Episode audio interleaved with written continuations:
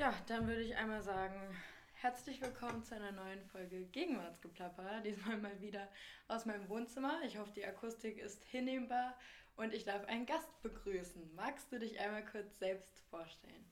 Hallo, ich bin der äh, Tobias Josten. Ich äh, bin Regieassistent äh, beim Film, Werbung etc. pp.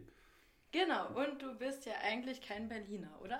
Nee, ich äh, komme aus München, bin jetzt äh, für ein Projekt hier in Berlin, bei dem wir uns auch kennengelernt haben. Genau, kannst du sagen, was da deine Aufgabe ist? Also bist du da auch Regieassistent oder ähm, wie viel darfst du darüber verraten?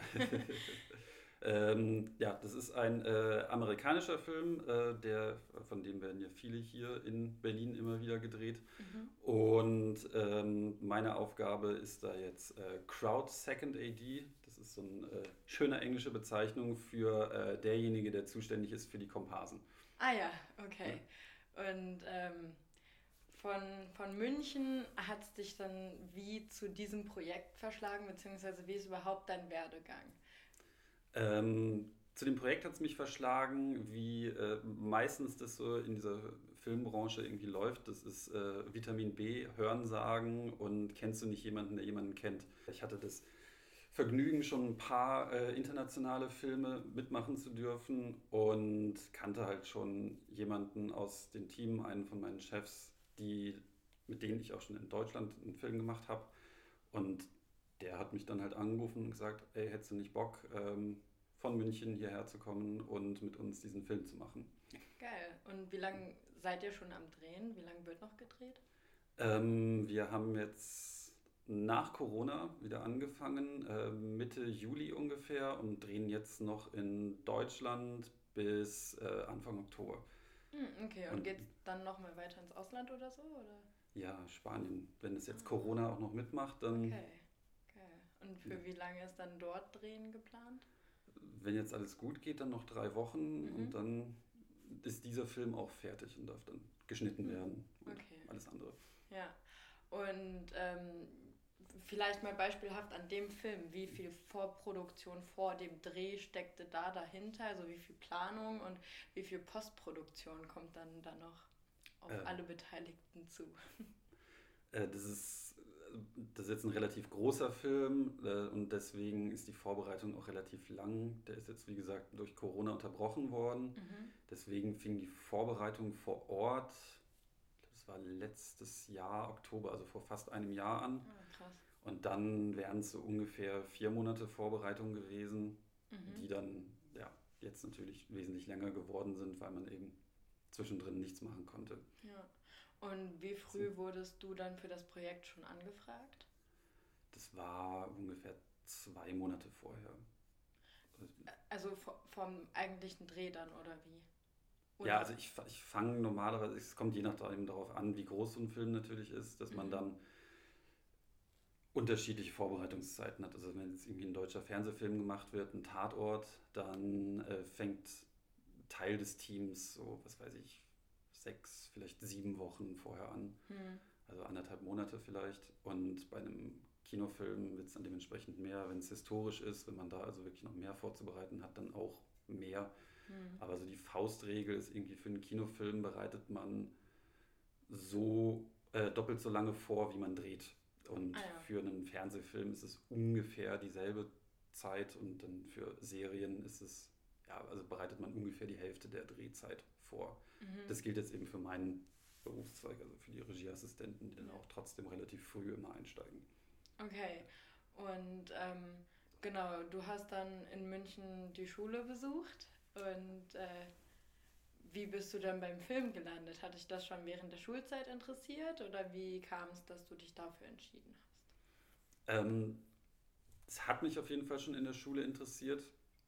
Äh, ich bin eingestiegen, wie so viele, mit dem Wunsch, dann irgendwie Regie zu machen mhm. und ähm, wollte Regie studieren und dann natürlich ganz toller, großer Regisseur werden und habe dann ein Praktikum gemacht, weil wenn man auf die Filmhochschule möchte, muss man auch eine praktische Erfahrung vorweisen können. Also habe ich angefangen als Setrunner, das ist so die kleinste Leuchte am Set.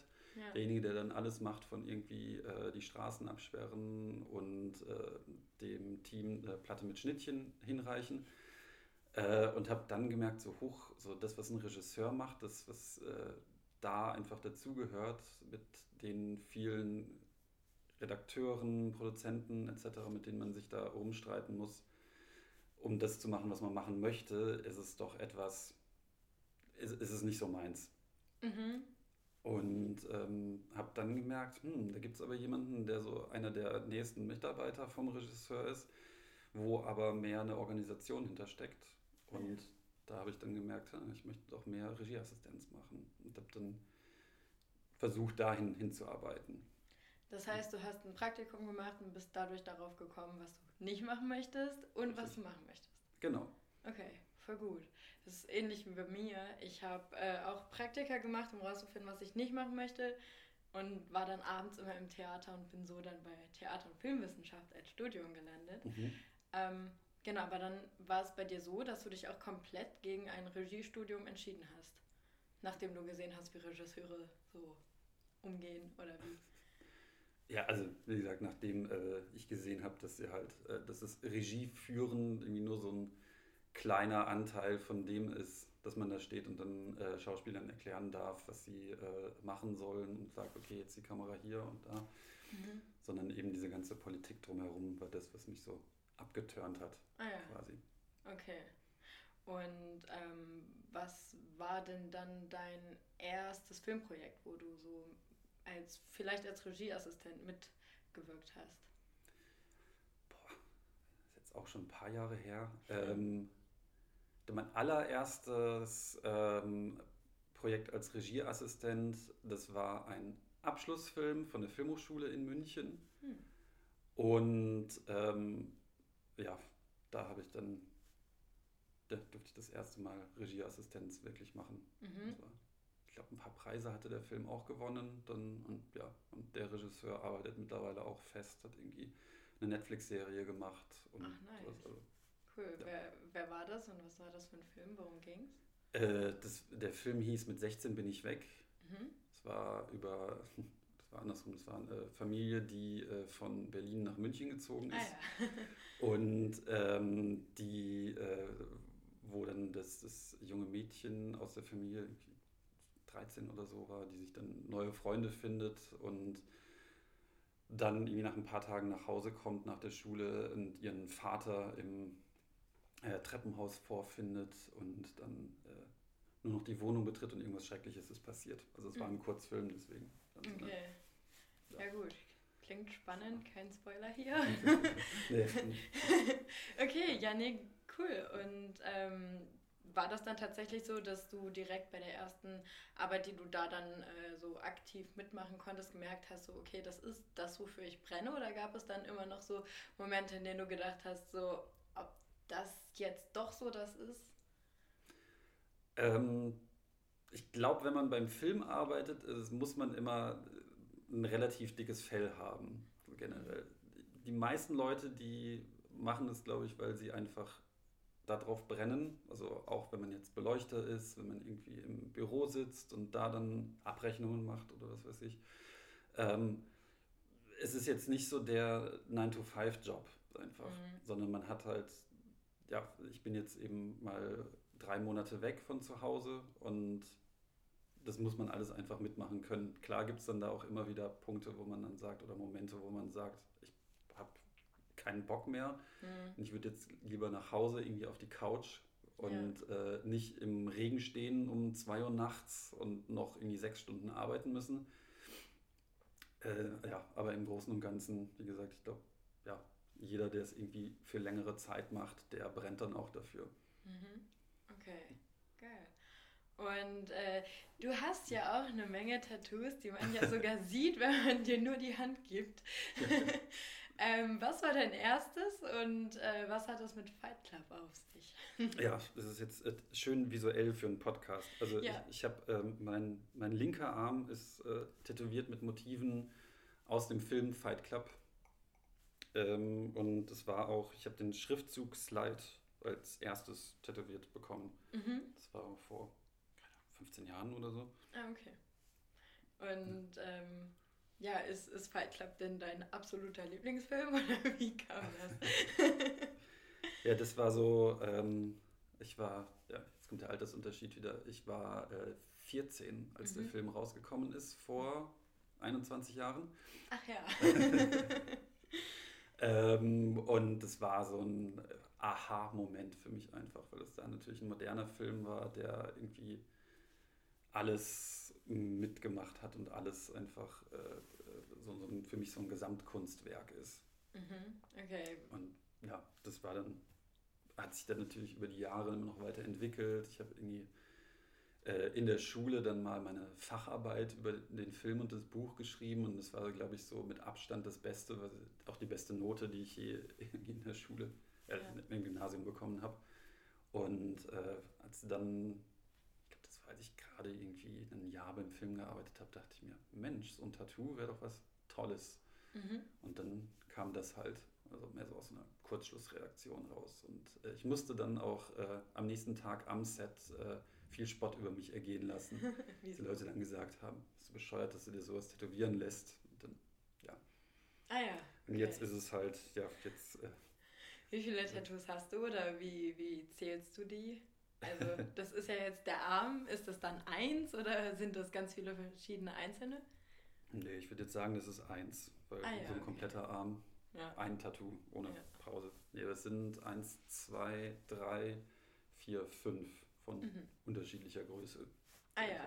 Also von kompletter Arm bis zu komplette Seite hier an den Rücken. Ist also auch da ein großes. Und Mhm. Ja. Ja, also Podcast ist wirklich das richtige Medium, um etwas Genau. visuell zu zeigen. stellt euch das einfach vor. genau, ja. Also ich finde das auf der Hand halt voll eindrucksvoll. Danke. Ähm, ja, Äh, einen guten Tätowierer erwischt und ähm, Ja, sieht sehr schön aus. Und auf, der, auf dem rechten Unterarm hast du noch so ein Zeichen. Ähm, du hast die Geschichte dahinter auch schon mal erzählt, also mir, aber Mhm. den Hörern ja noch nicht. Magst du das einmal noch kurz erzählen? Das Ja, glaube ich da kann- fernab vom Film sogar, oder? das ist äh, ein Bandlogo. Mhm. Das ist, äh, kann man jetzt googeln, wer Lust darauf hat. Äh, Finger 11 heißt die Band. Das Mhm. ist so, ja. Sechs Striche letztendlich. Ja. Und was machen die für Musik? Ähm, das ist, haben angefangen irgendwie mit, mit Grunge-Musik in Mhm. den 90ern und mittlerweile ist es mehr so eine ja, alternative Rock-Version. Ja, alternativer Rock. Okay. Und hörst du nur deren Musik oder hörst du noch andere Musik? Nur deren Musik ausschließlich und äh, Oratorien von Bach. Nein. Äh, Ja, klar. Habe ich mir direkt gedacht. ähm, ich höre tatsächlich gerne viel Filmmusik.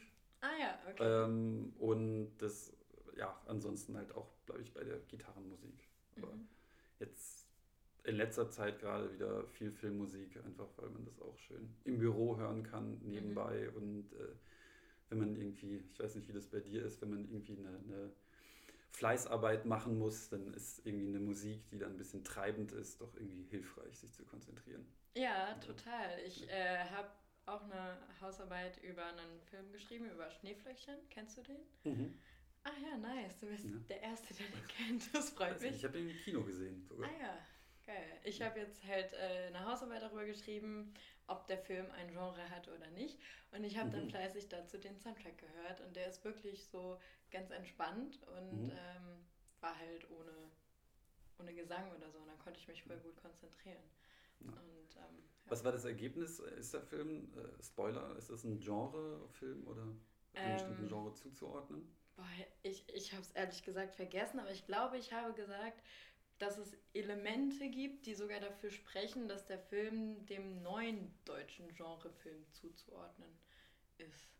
Aber ich bin mir nicht mehr ganz sicher. Ist auch schon lange genug her, also war vor drei Monaten oder so. Achso, nein. Ähm, aber ich habe es erfolgreich vergessen. Ähm, keine Ahnung. Was würdest du denn sagen, wenn du den Film auch kennst? Ähm, ich würde fast sagen, es gibt, gibt ja so, so ein ähm, Genre, was äh, genreübergreifend sein kann Mhm. äh, und es nennt sich Mindfuck-Film. Ah, Dazu ja auch okay. äh, Fight Club gehört. ja.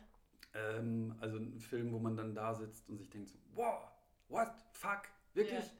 Und Schneeflöckchen mit seiner äh, interessanten Struktur, sage ich mal, ist, äh, ja, gehört für mich jetzt quasi auch dazu, obwohl das dann natürlich eher auch irgendwie eine was weiß ich, eine Gangsterkomödie wäre ansonsten. Ja, stimmt, ja. könnte man auch sagen. Ja. ja. Also, mal, auf oberflächlich eine Gangsterkomödie, aber dann wird es tatsächlich zu einem Mindfuck-Film mit. Ja. ja. Ist Mindfuck-Film tatsächlich so, so ein Genre? Also könnte man einen Film darauf untersuchen? Also ich habe es schon häufiger gelesen, würde jetzt hm, einfach okay. mal sagen, ja, es ist halt mal mehr abgefahren, mal weniger. Wo mhm. jetzt, wie gesagt, Fight Club ist halt, war so in der Zeit so der erste große Film, der wirklich diesen äh, wahnsinnigen Twist hatte, auf den man anfangs eigentlich nie kommt. Mm, okay. Und dann gab es dann noch andere Filme wie äh, Identität. Mhm. Äh, ja. Kenn ich jetzt auch. Ich nicht. Nee, ähm, oder was gab es? Äh, deutsche Beispiele aus letzter Zeit waren irgendwie zum Beispiel Stereo mit Jürgen mhm. Vogel und Moritz Waldtreu. Oh, da habe ich auch nur die Filmplakate gesehen. ich bin super schlecht im Kinogame und Filmgame, aber ja. Okay. Also ich studiere das Richtige, klar. Genau. Ja, dann bleibt es Theaterwissenschaften noch, oder? Ja, also da sind auch meine, meine Fähigkeiten und Fertigkeiten ausbaubar, aber ich gehe gern zu Theaterpremieren. Das macht Spaß, da mit den Leuten zu quatschen. Und Kinopremieren, die sind natürlich auch toll. Ja. Nee, aber äh, okay, das heißt, es, es gibt quasi diese Genre und auch in deutschen Filmen kann man das finden. Ja, ich würde es jetzt eher so als, als äh, Übergenre sehen, so wie, ähm, was weiß ich, man sagt, ein Animationsfilm, das ja. ja auch irgendwie alles sein kann von was weiß ich, Drachenzähmen leicht gemacht zu Persepolis zum hm. Beispiel. Ja. Okay. Ähm, was ist denn. Ach so, ja, gut. Also, jetzt ist wahrscheinlich Fight Club dein Lieblingsfilm. Gibt es Platz 2 und 3 noch? ja, auch Platz 2 habe ich mir tätowieren lassen. Ah ja. Ähm, das ist äh, Mad Max Fury Road. Mhm. Auch noch nicht gesehen, aber im Geschichtsunterricht drüber gesprochen. Echt? Tatsächlich. Ja. So alt ist der Film jetzt auch noch nicht. Der ist ja auch gerade mal fünf Jahre alt. Ja, ich habe. Also der vierte Teil jetzt. Genau, ich habe 2017 Abi gemacht und in der Oberstufe haben wir drüber gesprochen. Das heißt, das war so 2016, 2017. Das Im Geschichtsunterricht. Hinhauen, oder? Ja. Ah, okay. Als Beispiel irgendwie. So. Ähm, ich weiß gar nicht mehr Bezug nehmen, worauf das war. Ich glaube, es ging. Der Film ist ziemlich gewaltvoll, richtig? Ja, auch. Weil ich, ich glaube, mein Lehrer hat irgendwie ein Beispiel gebracht mit Kämpfen und ich weiß nicht, wie er da gelandet ist, aber irgendwie ging es um Schlammcatching. Keine Ahnung. Und ja, eigentlich war das ein sehr konservativer Lehrer. Keine Ahnung, wie wir da gelandet sind, aber er hat das als Beispiel gebracht. Ja, ich glaube, jetzt Schlammcatchen hat mit diesem Film, glaube ich, nicht so viel zu tun. Ja, ich weiß auch nicht. Das ist eigenartig. naja, muss noch mal überlegen in meinen, Uni, äh, in meinen Schulunterlagen vielleicht noch mal nachlesen. Aber er hat es tatsächlich irgendwie in Verbindung gebracht. Finde ich gut. Schulunterlagen nach dem Schlagwort Schlammcatchen durchsuchen. Ja, ja, genau. Vor allem, wenn man alles mit der Hand mitgeschrieben hat und dann auch wirklich mhm. nochmal alles nachlesen muss, weil man ja noch nicht so digital unterwegs war. ja, wäre auf jeden Fall eine wochenfüllende Aufgabe, glaube ich. Mal gucken, wann ich die Zeit dafür finde. ja. 2021 dann äh, abzuholen in der übernächsten Folge von diesem Podcast. Genau, genau. so und nicht anders wird es laufen. Ja. Und ähm, Platz 3 ist schwierig. Ich glaube, da wird es dann so breit gefächert, dass ich irgendwie sage, boah, das, ist, das kann ich dann nicht mehr genau sagen. Also das wäre dann wahrscheinlich ein äh, ja, es wären 20 Platz 3. Hm, okay. Hast du denn grundsätzlich irgendwie ein Lieblingsgenre, das du guckst und auch irgendwie ein Lieblingsgenre, das du, bei dem du mitwirkst? Ähm, ich schaue mir gerne die sogenannten Genrefilme an. Also, was sagt man jetzt? Äh, Actionfilme, Horrorfilme, Thriller, ähm, alles, was halt, äh, klar ist es auch Mainstream, aber mhm. das, was halt ich kann dir eher sagen, was ich nicht mag. Und das sind mehr so okay. äh, romantische Komödien. ja. Und äh, mit Dramen tue ich mich immer schwer. Also, mhm. Aber ansonsten. Und Krimis. Ah, Krimis sind schwierig. Ja. Für mich leider Gottes total unspannend. Und deswegen. Okay. Ja, also ansonsten gucke ich aber sehr viel. Einfach breit gefächert. Und ähm, es ist glaube ich, ähnlich äh, bei den Sachen, bei denen ich gerne mitarbeite. Also du hast, ähm, äh, ja, also Krimis sind so äh, für mich sehr schwierig mhm. zu machen, weil es gibt, ähm, es gibt quasi das, äh, intern hatte ich das, also ich hatte schon das Vergnügen, bei ein paar Krimiserien hauptsächlich dabei äh, mitarbeiten zu dürfen. Und ähm, da gab es immer das, äh, das, das Drehbuch-Bingo, wenn es quasi im Drehbuch einmal äh, die Sätze, äh, wo waren Sie gestern Abend zwischen und Uhr? Und äh, hallo, hier ist die Polizei, dürfen wir kurz mal mit Ihnen reden? Ähm, was gab es noch? Ähm, no, äh, nein, der wirklich, nein, das haben wir nie gedacht und sowas, das kann ja gar nicht sein. Äh, ja, und solche haben, Sätze. Haben Sie ein Alibi? Ja, genau. genau, wenn solche Sätze halt vorkommen, dann denkst du wieder, oh Gott, ja, ist dann schwierig. Ja, wenn es zu abgedroschen ist schon, oder? Ja, es ist einfach, man, klar, also Genres funktionieren ja immer mit Klischees, aber ja. das ist dann wirklich so, wie gesagt, ein Bingo, wo man dann wirklich irgendwie einzelne Sätze abhaken kann. Das mhm. ist dann auch so. Ja. Macht dann auch keinen wirklichen Spaß, oder? Nee, das ist dann halt mehr. Ähm, das ist dann wieder das mit dem dafür brennen, wenn man dann halt mhm. halt merkt, es ist mehr so runtergearbeitet, dann finde ich es jetzt auch nicht mehr so interessant und dann könnte ich mir wirklich vorstellen, dann gehe ich doch lieber in der Bank arbeiten und bin um 16 Uhr, 17 Uhr zu Hause mhm. und verdiene eh nicht viel Geld. Ja. Dann vielleicht mal so rumgefragt. Wie sieht denn bei dir so das Jahr aus? Ist das, dass man so von einem Projekt zum nächsten sich hangelt oder wie sieht dein Alltag aus? Gibt es da irgendwie eine Struktur oder ist das immer total unterschiedlich? Ähm, das ist tatsächlich sehr unterschiedlich, weil ähm, Film ist jetzt eine, eine freie Branche. Also mhm. man ist jetzt äh, normalerweise nicht fest angestellt bei einer Firma oder bei einem Sender oder äh, so, sondern immer für ein Projekt. Ähm, es gibt natürlich dann irgendwie Serien, die lange laufen, ähm, wo dann auch immer ein festes Team dabei ist, ähm, wo man dann natürlich ein bisschen länger da sein kann. Ähm, aber normalerweise macht man einen Film und da bin ich jetzt zum Beispiel für, was weiß ich, für einen Kinofilm für vier, fünf, sechs Monate dran beschäftigt und bin dann auch wieder äh, arbeitslos quasi. Mhm. Ähm, und dann muss man halt gucken, dass äh, Projekte so jongliert werden können, dass man da dann wahrscheinlich, also man möchte normalerweise auch immer ein bisschen frei haben zwischen den Filmen ja. weil es halt doch kräftezehrend ist und äh, ja, dass man irgendwie, was weiß ich, vielleicht zwei Wochen oder einen Monat nichts tut und dann wieder einsteigt beim nächsten Projekt. Mhm. Oder ähm, was ich jetzt auch in den letzten Jahren immer häufiger gemacht habe, sind äh, Werbespots und Trailer für Fernsehsender. Und das ist dann natürlich was viel kurzfristigeres, wo dann teilweise irgendwie ähm, ein oder zwei Tage vorbereitet und einen Tag gedreht wird. Und da kann man dann auch mal irgendwie drei Projekte die Woche machen drei unterschiedliche. Ja. Und das ist dann, ist das dann so quasi schnell verdientes Geld, so eine Werbeproduktion oder so?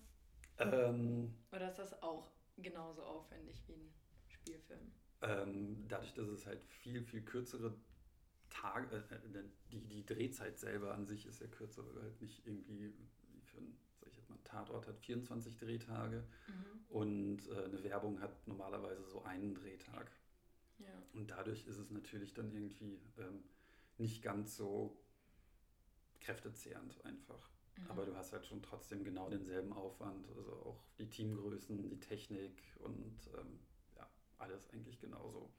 Mhm. Okay, und jetzt hast du noch Trailer angesprochen. Werden die dann von Film- und Fernsehproduktionen losgelöst produziert? Also ist das dann nicht so. Achso, nee, das sind. Ähm, in dem Fall gar nicht Trailer für Filme, sondern mhm. eben Trailer für ähm, Sendungen, für Fernsehsendungen. Ah, also das okay. heißt, ich bin da bei äh, Pro7 Sat1 mhm. für die Sendergruppe ähm, immer wieder tätig und wenn halt jetzt irgendwie, was weiß ich, was hatten wir letztens, äh, The Taste eine neue mhm. Staffel bekommt und dann drehen wir halt mit den Moderatoren und Köchen da eine Ankündigungstrailer und ah, Sachen okay. für Social Media und alles sowas. Oder halt, was weiß ich, was hat man, äh, für Luke Mockridges neue Shows, die dann okay. jetzt auch Oktober, November laufen, da halt ja. dann einfach irgendwelche lustigen kleinen Geschichten. Ja.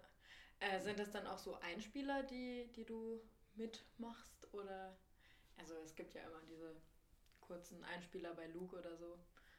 Nee, das ist, wenn du jetzt quasi nach einer, äh, am Anfang der Werbepause und am Ende der Werbepause sind dann ja immer so Trailer. Ich weiß nicht, ob du überhaupt noch fern siehst. Das Doch, ja, tatsächlich ja. schon ab und zu, ja.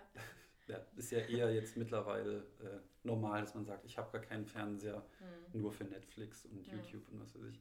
Ähm, nee, aber es ist dann halt am Anfang und am Ende einer Werbepause kommen dann halt eben nicht nur Trailer mit äh, jetzt am Sonntag um 20.15 Uhr. Ah ja. Der neue Film mit Martin Lawrence und dann halt irgendwie nächsten Freitag. Luke Mockridge bringt die äh, Great Night Show wieder zurück und äh, jetzt hier, ja, solche Ach, Sachen sind das okay. dann hier. Ja, nice. Cool. Und äh, du hast gesagt, es ist dann, man hat ein Projekt, dann hat man es fertig, dann ist man quasi arbeitslos. Wie finanziert man sich so sein Leben? Also wird man dann während eines Drehs quasi so gut bezahlt, dass das Geld dann erstmal ausreicht, um sich über Wasser zu halten? Ähm, muss man das anlegen? Muss man sparen? Wie, wie finanzierst du dein Leben quasi? Ähm, das ist tatsächlich etwas aufwendiger, ähm, also beziehungsweise anspruchsvoller, weil man eben ja, die Zwischenzeit hoffentlich immer, wenn es gut geht, mit Arbeitslosengeld äh, 1 überbrücken kann. Mhm. Also dass man da noch einigermaßen Geld hat, immer noch einen gewissen äh, finanziellen Fluss. Mhm. Aber das ist schon, also die Gehälter sind schon darauf ausgelegt, dass man jetzt, also ich würde sagen, bei mir ist ein gutes Jahr, wenn ich ähm, von zwölf Monaten zehn Monate lang einen Job habe. Ja. Und auch acht Monate sind immer noch relativ gut. Mhm. Ich kenne auch Kollegen, die irgendwie, die drehen äh, einen Kinofilm im Jahr, weil die mittlerweile auf so einem Gagenniveau sind, dass die sich einfach da dann das Ganze leisten können. Und äh, ja, dann einfach äh, ein Sparbuch und äh, wenn man sich schöne Sachen kauft, dann sollte man auch gucken, dass man da irgendwie dann trotzdem immer noch genug Geld drauf hat, weil jetzt gerade eben in Corona-Zeiten kann ja auch äh, wenig vorausgesehen werden. Mhm. Es ist trotz allem irgendwie eine sehr gute Zeit, weil momentan wahnsinnig viel gedreht wird. Ja. Ähm, aber wenn jetzt irgendwie das öffentliche Leben wieder dicht gemacht wird, dann ähm, wird halt wieder gar nichts gedreht und dann hat man halt auch wieder den Rest Arbeitslosengeld oder mhm. ähm, ja, halt nichts. Und dann Glaubst du denn, dass das jetzt, also dass noch ein zweiter Lockdown kommt? So von den aktuellen Nachrichten her, also bei, in München, in meiner Heimatstadt, ist ja jetzt mittlerweile auch Maskenpflicht in teilweise an öffentlichen Orten, also oh. draußen. Ja. Und ähm, ja, ich fürchte, wenn es jetzt schlechter läuft, dann ähm, dürfen wir alle noch mal eine Zeit lang drin bleiben.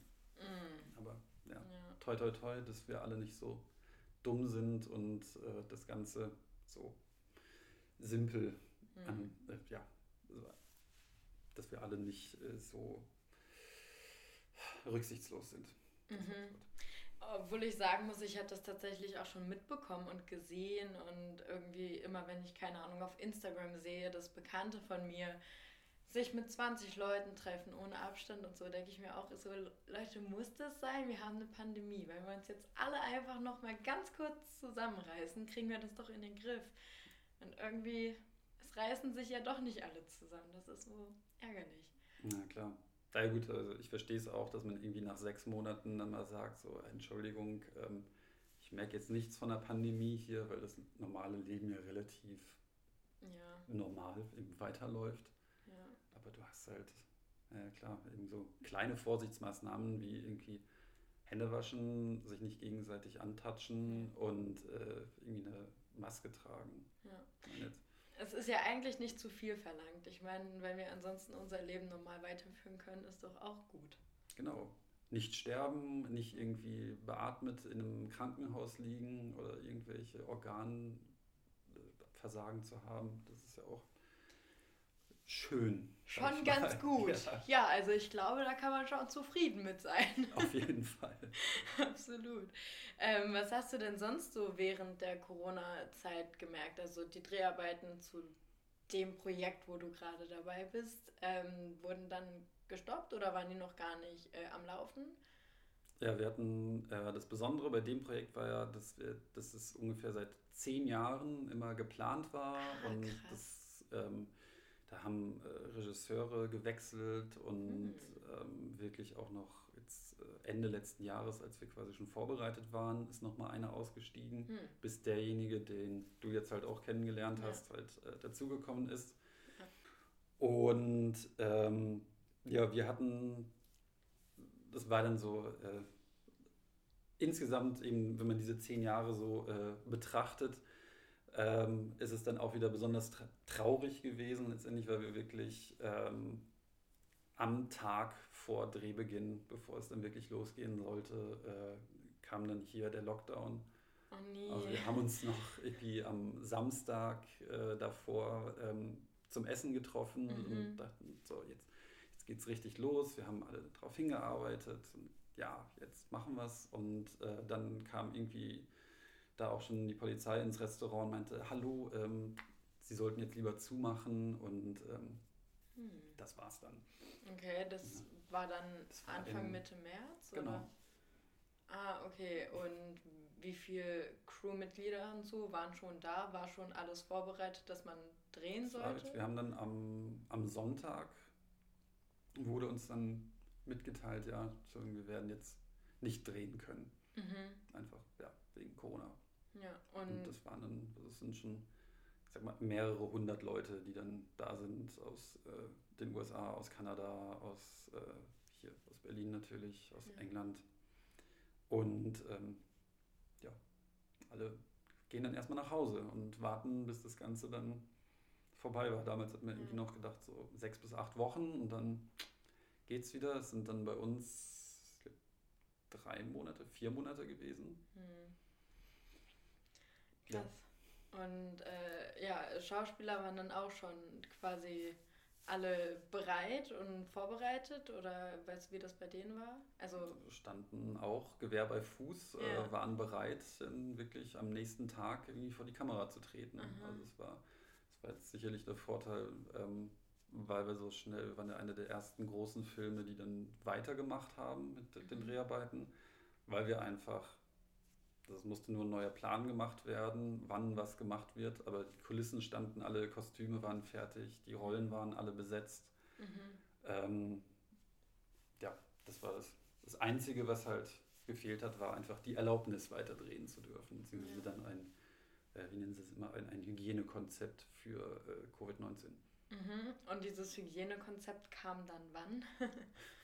Das hat man, glaube ich, über die komplette Zeit entwickelt und was Mhm. dann halt über auch, äh, also weil so ein Filmteam ja bei so einem Film relativ groß ist, musste man dann einfach warten, bis es auch überhaupt wieder erlaubt war, mit so vielen Leuten gleichzeitig irgendwie in einem Studio zu stehen, weil Ja. da stehen dann halt 100 Leute am Set und wenn es halt erlaubt, wenn nur 50 erlaubt sind, dann kannst Sind du halt nicht 50 drehen. erlaubt, Genau, ja. dann kann man, was weiß ich, eben gute Zeiten, schlechte Zeiten ist, glaube ich, relativ schnell weitergegangen, weil die dann Ja. halt mit einem ganz kleinen Team gedreht haben. Mhm. Ja. Und hast du auch mal bei so einer Serienproduktion eigentlich mitgemacht? Also bei sowas wie GZSZ oder waren das dann nur diese Krimis, die du schon erwähnt hast? Äh, ich habe auch mal äh, bei, oh, wie hieß es, äh, ähm, Herzflimmern war das, glaube ich. Das war Okay. eine, eine kurzlaufende, äh, ich weiß nicht, Daily Soap, Telenovela, Mhm. äh, die auch von der Bavaria Film produziert wurde. Also Ah ja, okay. das Hat hier habe ich, auch schon kurz mal gemacht. Ja. ja. Äh, war es ein kurzes Vergnügen oder warst du froh, dass du da wieder weg warst? Ähm, das ist eben, also so eine Serie, so eine Soap wird ja darauf aufgebaut, dass man möglichst schnell, möglichst viel drehen kann. Mhm. Ähm, und das ist dann mehr so, ähm, ja, also mehr wieder die Fließbandarbeit und halt nicht das, ähm, ja, nicht das, wofür man dann eben, wofür ich dann brenne quasi, wo ich dann ähm, besonders viel zu tun habe, sondern es ist letztendlich dann wirklich Drehbuch abarbeiten. Das ist auch keine Frage, irgendwie eine, eine Kunst, das wirklich hinzubekommen. Also ich bin Mhm. beeindruckt von den Schauspielern, die da wöchentlich irgendwie 50 Seiten Text lernen und ja. das dann spielen und wirklich, also wenn man das Ganze mal in Relation sieht, irgendwie bei so einem Fernsehfilm in Deutschland werden so drei bis vier Minuten am Tag sendefähiges Material gedreht. Mhm. Und ähm, gute Zeiten, schlechte Zeiten dreht eine komplette Folge. Zwar mit zwei Teams gleichzeitig, ja. aber die drehen ähm, jenseits von 30 Minuten am Tag. Ja. Und das, also ich meine, das muss man auch erstmal schaffen, sowas mhm. hinzubekommen, finde ich logistisch immer wieder beeindruckend und eben auch beeindruckend von den kreativen Beteiligten, aber es ist leider Gottes nicht das, was ich so machen möchte. Ja. Naja, ich meine, es ist ja auch eine Entscheidung, wenn man sich das leisten kann, quasi die zu fällen, ist ja schon gut. Das ist es, glaube ich, immer. Man muss halt, äh, ja, man muss es sich leisten können. Man muss halt irgendwie dann den Weg gegangen sein, dass man einfach das machen kann, was man machen möchte. Und ja, hoffentlich dann auch damit zufrieden ist und nicht irgendwie ja. sich jeden Morgen zur Arbeit quält, weil, wie gesagt, das ist dann, dann könnte man auch irgendwas Leichteres machen, Eben. wo man halt nicht zwölf Stunden am Tag weg ist, sondern einfach nur acht Stunden ja. und dann einfach den Rest des Tages zu Hause sitzen kann und äh, weiß ich, an die Decke starren. Mhm. Macht auch so viel Spaß. ja. ja. Ähm, genau, wie unterscheidet sich denn die Teamgröße? Wie groß ist das bei so einer Serie? Wie groß ist das bei so einer äh, Werbespot-Produktion? Wie groß ist das bei einem Kinofilm?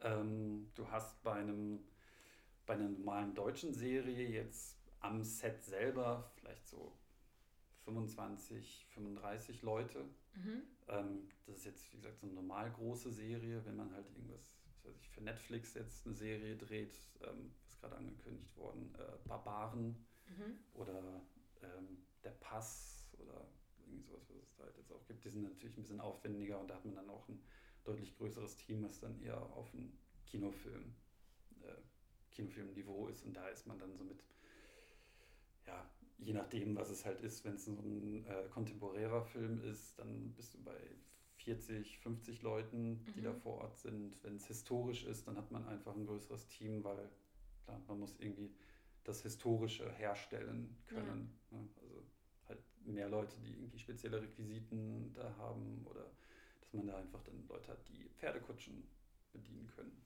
Mhm. Äh, oder mehr Leute für Maske und Kostüm, weil halt die Leute, die Komparsen und die Schauspieler halt in barocke Kleider reingezwängt werden müssen, die mhm. dann halt äh, nicht mehr eben so in zehn Minuten angezogen sind, wo man eine halbe Stunde braucht, bis ihr dann ein Korsett geschnürt hat oder sowas. Ja.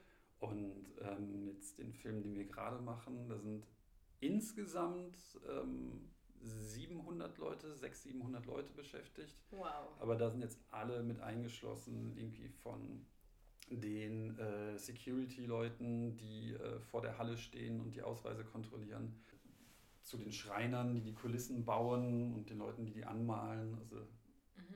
ähm, und natürlich dann irgendwie ein ja, doch deutlich größeres Team, weil man halt irgendwie viel mehr Material bewegen muss, einfach ja. als bei anderen Projekten. Und dazu kommen dann aber noch Komparsen und so, ne? Die sind dann noch nicht dazu gerechnet, richtig? Genau, das ist jetzt quasi nur das Team. Und ja, genau. Komparsen genau. dann dementsprechend, also als du jetzt da warst, hatten wir auch ja. äh, 100 Komparsen da, mhm. was ja auch gerade mit Corona irgendwie ein logistischer Aufwand war. Ja mit irgendwie in einem Hotel übernachten, damit ihr alle, ähm, ja, äh, damit man sicherstellen kann, dass die Leute halt irgendwie, nachdem sie äh, negativ getestet wurden, sind auf Covid, mhm. nicht auch wieder eine Möglichkeit haben, sich anzustecken. Ja. Und wirklich, das war quasi, ich hatte das gerade, weil ihr ja etwas, es war ja eine, wir haben ja in einem Club quasi gedreht ja. und äh, da waren dann ja jüngere Leute. Ich hatte so ein bisschen das Gefühl, dass es so eine Klassenfahrt war. Ja, total. Ich glaube, das hatten wir alle. Ähm, das Witzigste war, dass äh, Claire, die du ja auch kennengelernt mhm. hast, ähm, eine sehr gute Freundin von mir ist und äh, wir zufälligerweise, weil wir ähnliche Nachnamen haben, dann auch die Zimmer nebeneinander hatten und wir tatsächlich, ich stand schon in der Hotellobby, sie kam gerade rein, ich war so, machst du hier? Und wir haben uns da dann getroffen und haben es vorher irgendwie auch nie geschafft, uns mal wieder zu sehen. Und das war dann ganz schön. Dann wurden wir ähm, ja, in Isolation gehalten, aber kannten uns und konnten uns mal wieder austauschen und quatschen und so. Und ähm, das war halt auch alles mit Abstand und so, aber es war halt möglich. Und das war ganz schön. Und ähm, genau, ja, so viel nur zu, zu dem Zufall, dass ich da eine Freundin getroffen habe. Ja, Film bringt Leute zusammen, kann man da quasi ja, sagen. Ja, voll. Ja, genau. Nee, und ähm, ja, auch mit den anderen Komparsen irgendwie, dass wir dann immer zusammen gegessen haben, dann abends da im Hotel. Das, das war schon cool. Es hatte echt so ein bisschen Klassenfahrtcharakter. Und, ähm, und dann mit dem Bus zum Ausflug quasi zum Drehen und genau. dann abends müde wieder zurück. Genau, mit dem kleinen, aber feinen Unterschied, dass der, dass der Bus wirklich Premium war. Im, Vergleich zu normalen Klassenfahrten war das schon echt gut. Ja, genau.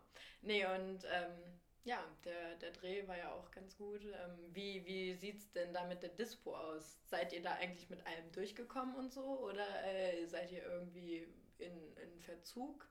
Wie sieht das aus? Ähm, glaube, dazu sollte ich jetzt lieber nichts sagen. Ah ja, okay. Alles klar, gut.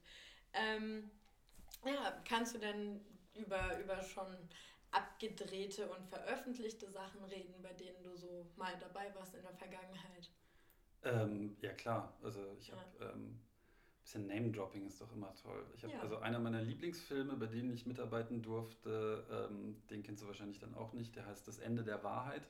Nee, leider nicht. Das ist auch einer der wenigen deutschen Genrefilme. Das ist ein äh, Spionagefilm hm. über einen BND-Agenten und ja. der da eine Verschwörung innerhalb seines, äh, bei seinem Arbeitgeber aufdeckt. Ähm, kannst du dir gerade bei Amazon Prime auch anschauen für ah, ja. umsonst. Also kann ich nur empfehlen. Finde ich ein sehr, sehr beeindruckenden und sehr, sehr tollen Film, besonders wenn man irgendwie bedenkt, dass der Film irgendwie, dass ich nicht mal ein Zehntel des Budgets hatte von amerikanischen Filmen in derselben Art und aber trotzdem irgendwie genauso toll aussieht und funktioniert und irgendwie wahnsinnig hochkarätig besetzt ist und ja, ja also einfach ähm, interessant ist, finde ich halt. Das ist halt eben, genau, mein Genre.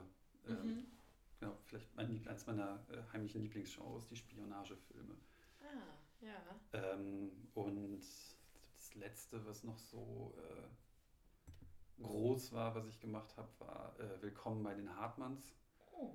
Mhm. Das ist auch schon ein paar Jahre her. Ähm, ja. ja. Ah, der ist, der ist auch gut. Was war dann da deine Position? Was du dann da auch. Äh, da, da war ich dann, ja, war, dann, war ich dann das deutsche Pendant zu dem, was ich jetzt gerade auch mache. Also da mhm. habe ich dann zweite Regieassistenz gemacht und eben sämtliche Komparsen, kleine Rollen, also Leute, die irgendwie, was weiß ich, einen Satz mal sagen. Mhm. Ähm, so Klassiker sind irgendwie Bäckereiverkäufer oder was ah, weiß ja. ich, die dann sagen, hier bitte Ihre Brötchen. Mhm. Ähm, ja, die alle gecastet habe. Wir haben da, ähm, es geht ja da um äh, eine äh, eine Familie, die einen Flüchtling aufnimmt. Und der Film kam ja gerade in der Flüchtlingswelle raus. Mhm. Und ähm, da war dann irgendwie das Besondere, dass wir da äh, die Szenen, die in einem Flüchtlingsheim waren, auch mit echten Flüchtlingen gedreht haben. Ah, halt okay. Quasi da irgendwie casten mussten und betreuen. Und ja. auch was Interessantes, wenn man irgendwie, was weiß ich, sieben verschiedene Sprachen da dann auf einmal am Set hat und dann den Leuten irgendwie sagen muss, nein, nein, du gehst jetzt von da nach darüber, wenn der Schauspieler von links kommt, dann gehst du da los und mhm. machst das halt. Also es ja, war da einfach interessant und auch äh, einfach eine schöne Erfahrung insgesamt dieser Film, weil auch wieder wahnsinnig hochkarätig besetzt und einfach ein, ja, eine spaßige Zeit, was ja auch viel bedeutet, wenn man irgendwie, wie gesagt, zwölf Stunden hm. am Tag damit äh, verbringt. Ja. Ähm, das ist ja jetzt keine Rom-Com, aber es ist ja schon eine Komödie. Genau. Aber das hat Spaß gemacht. Ja, also äh, ja, wie gesagt, das Romantische, der, das ist der Teil, der mich dann irgendwie da ah, immer, ah, ja. wenn ich mir das anschaue, immer so. Okay. Ah, ja. Weil es zu nervig ist, oder? Hm, wahrscheinlich. Ja. ja. Nee, also mich interessiert immer, was, was Leute so daran stört, weil, ah, ja, okay. ich muss gestehen, ich gucke das wirklich gerne. So. Und deshalb bin ich in meinem Studium auch komplett falsch. So, ich habe meinen ersten Lars von Trier Film mit 18 gesehen. Ich dachte. Auch der macht ja nur romantische Komödien. Ja, ja, genau. Also Nymphomaniac, super romantisch. Mhm. genau. Ähm, ja, und habe gedacht, man kritisiert Filme im Studium, haben wir noch nie machen dürfen. Und ähm, man analysiert halt immer und dann landet man, ja, wie gesagt, bei so FSK 18 Streifen und beschäftigt sich nie mit Romcoms. Ähm, und, und das ist unter Filmwissenschaftlern ja auch total verschrien. Und ja, keine Ahnung, deshalb so, was stört jetzt zum Beispiel dich als Filmschaffenden, wenn ich dich mal so betiteln mhm. darf, ähm, an, an romantischen Komödien? Ähm, ich glaube tendenziell eher dasselbe, was ich auch schon bei äh, zu Krimis gesagt hatte. Mhm. Ähm, das ist einfach häufig so, so ein äh, Schema ist, was da dann abgespult wird und ähm, dass man einfach, ja, also äh, es fehlt irgendwie die große Kreativität. Klar ist es auch irgendwie bei einem Actionfilm so irgendwie, es explodiert und mhm. äh, schießt an allen Ecken und Enden und zum Schluss wird der Böse umgebracht. Ja, ähm, ja aber es ist halt, vielleicht um mal klischeehaft zu bleiben, ich bin halt auch ein Kerl mit Vollbart und das ist jetzt nicht so mein Genre, was ich dann halt gerne mag. Ja, okay. Ja, ich meine, muss es ja auch nicht sein. Nee, ist ja schlimm, wenn einem alles gefällt. Und wie gesagt, was ist deine Lieblingsmusik? Hm, Radio. Mm, quasi ja. was, was ist. Ja. Nee. Oh Gott, nee, das wäre ja furchtbar, wenn man, wenn man da nichts hat, was einem nicht gefällt. Also es kann ja sein, dass einem viel gefällt, aber man sollte ja mindestens eine Sache benennen können, die einem halt nicht so das ist gut. Und ähm, welche Sprachen sprichst du selbst eigentlich? Und hattet ihr bei Willkommen bei den Hartmanns dann viele Dolmetscher? Oder war, war das eher so Hand- und Fußkommunikation? ich selbst spreche jetzt fließend äh, Deutsch und Englisch. Mhm. Ähm, damit kommt man beim Film auch ziemlich weit. Ja. Und ähm, Französisch für, ja, kann ich auch noch so, da kann ich mich auch noch ganz gut verständigen. Ähm, Niederländisch habe ich gemerkt, verstehe ich auch, mhm. ähm, weil ich da in der Gegend aufgewachsen bin, also nah an der holländischen Grenze und ähm, ja, spreche es überhaupt nicht, aber ich hatte irgendwie Anfang des Jahres einen Werbespot mit einem holländischen Team gemacht. Da habe ich zum Glück alle verstanden, aber ja. ja musste dann halt auf Englisch antworten. Und bei Willkommen bei den Hartmanns hatten wir dann äh, nicht wirklich Dolmetscher, mhm. aber wir haben halt vor mit denen, also es waren wir haben versucht, es so aufzuteilen, dass unter den Komparsen Leute waren, die dann halt eben Deutsch oder Englisch und eben dann auch Sprachen gesprochen haben, äh, die andere halt sprechen, die kein Deutsch oder Englisch gesprochen haben. Also es war dann ah, ja. immer so, man macht eine Ansage irgendwie auf Deutsch und dann kommen irgendwie äh, sieben Leute zusammen und erzählen dann, okay, auf Farsi dann mhm. zum Beispiel. Ja, cool. Also so hat das dann geklappt über die Komparsen quasi. Genau, war so ein bisschen äh, do-it-yourself, weil mhm. irgendwie dann mit Dolmetschern, dann hätte das wahrscheinlich zu lange gedauert, wenn dann jede Ansage irgendwie ja. siebenmal gemacht werden muss. Ja, das stimmt. Ja. Und ähm, grundsätzlich suchst du dann eigentlich auch Komparsen aus oder kommen Vorschläge von Agenturen? Wie läuft das? es kommen letztendlich die Vorschläge von den Agenturen. Ähm, Im Grunde genommen läuft das dann normalerweise so ab, dass man, äh, ich, ich setze mich mit einem Regisseur zusammen, dann sind im Optimalfall immer ein oder zwei Personen vom, äh, von der Agentur auch dabei. Also es gibt Komparsenagenturen, die dann normalerweise in großen Städten halt einen Pool an Leuten zur Verfügung stellen, ähm, die da angemeldet sind, die sich bereit erklären, das halt zu machen. Und ähm, da spricht man dann darüber, wie sich der Regisseur für verschiedene Sequenzen dann die Menschen wünscht. Also mhm. ich bin jetzt eben im Club, ähm, der äh, soll in Barcelona spielen mhm. und ähm, da haben wir dann drüber gesprochen, okay, was für eine Altersrange sollen die Leute haben.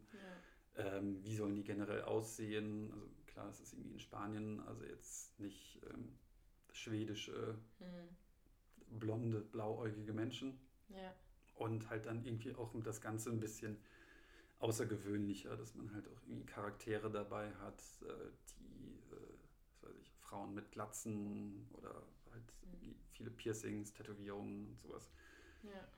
Und ähm, mit diesem Briefing geht man dann quasi, äh, geht die Agentur dann ihre äh, Kartei durch und guckt Mhm. dann nach Leuten, fragt die an, ob die Zeit und Lust haben, Ja. ähm, schlägt die dann mir vor. Ich mache so eine Vorauswahl Ja. ähm, und je nachdem, wie gut man halt den Regisseur kennt oder wie hands-on derjenige ist oder Mhm. diejenige, ähm, sucht man die dann zusammen aus oder ähm, ich darf das dann machen. Denk mir, oder was weiß ich, ich zeige 100 Gesichter und Mhm. sage, hier so, die stelle ich mir ungefähr vor, die das Ja. sein könnten.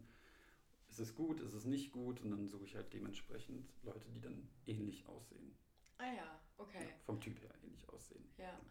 War das dann jetzt bei, bei dem, wo ich auch unter die Auserwählten gefallen bin, äh, dann so, dass du alleine entschieden hast oder hat der Regisseur mit rüber geguckt? Wie war das dabei? Nee, das war schon, da habe ich hauptsächlich alleine entschieden, Mhm. äh, weil das war dann auch schon so weit hinten im Drehplan, dass wir halt schon ein paar Sachen hatten. Ah Und ja. dann gesagt hatte, klar, also da muss er jetzt keine Zeit mehr drauf, ähm, da muss er jetzt nicht mehr drauf, mit drauf achten, Hm. dass ich halt äh, das dann auch, dass ich weiß, was er möchte und dass es dann ja. ja ganz gut ist. Das heißt, ihr habt dann schon zusammengearbeitet. Ja, wir hatten da, schon- also es, es gab halt einfach schon andere Sequenzen, wo Mhm. Komparsen waren, Ja. wo gesagt hat, klar, das passt da einfach und ähm, es ist ja auch immer ein zeitlicher Aufwand, den man dann halt als Regisseur, wenn man halt so viele Sachen machen Mhm. muss, jeder will was von einem, Ja. das kann man sich dann irgendwie die halbe Stunde sparen, da dann nochmal irgendwie 100 Personen auszuwählen. Mhm. Äh, magst du das dann auch besonders an deinem Job, dass du das dann quasi selbst entscheiden darfst und eben nicht der Regisseur bist, auf den die ganze andere Arbeit abfällt quasi?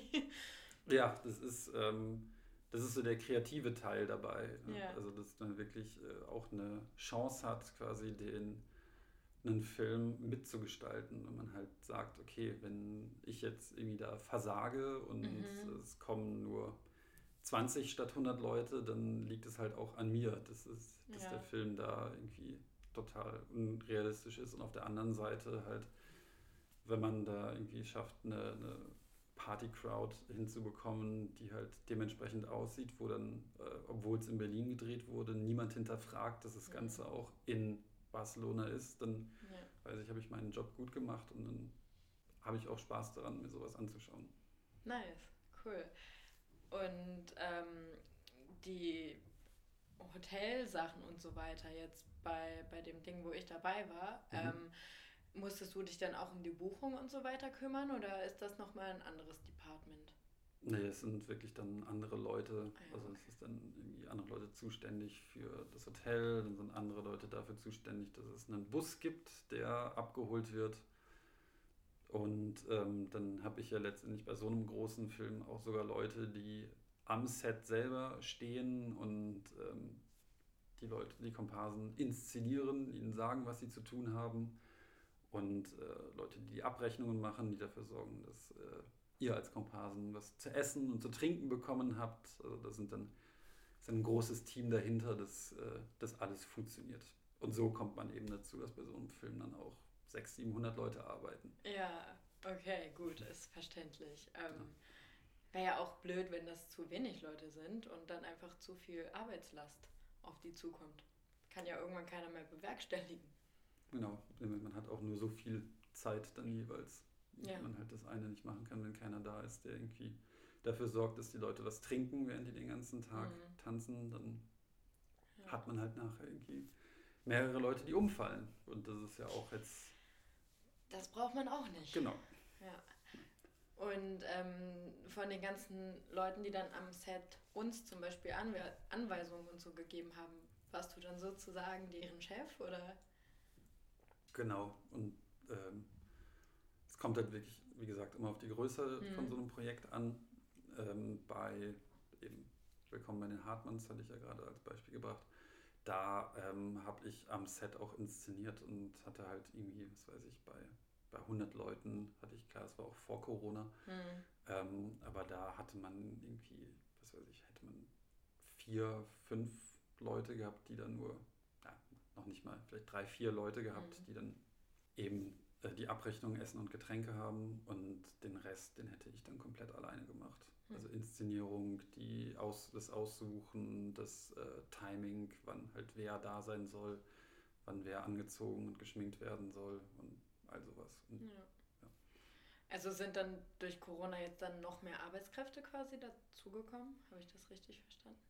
Ähm, ich glaube, im Optimalfall sollte man irgendwie dafür sorgen, weil du hast natürlich, ähm, hast natürlich mehr Aufgaben damit, dass man auch auf Abstände achten muss, dass man halt äh, genau diese Hotelgeschichten hat.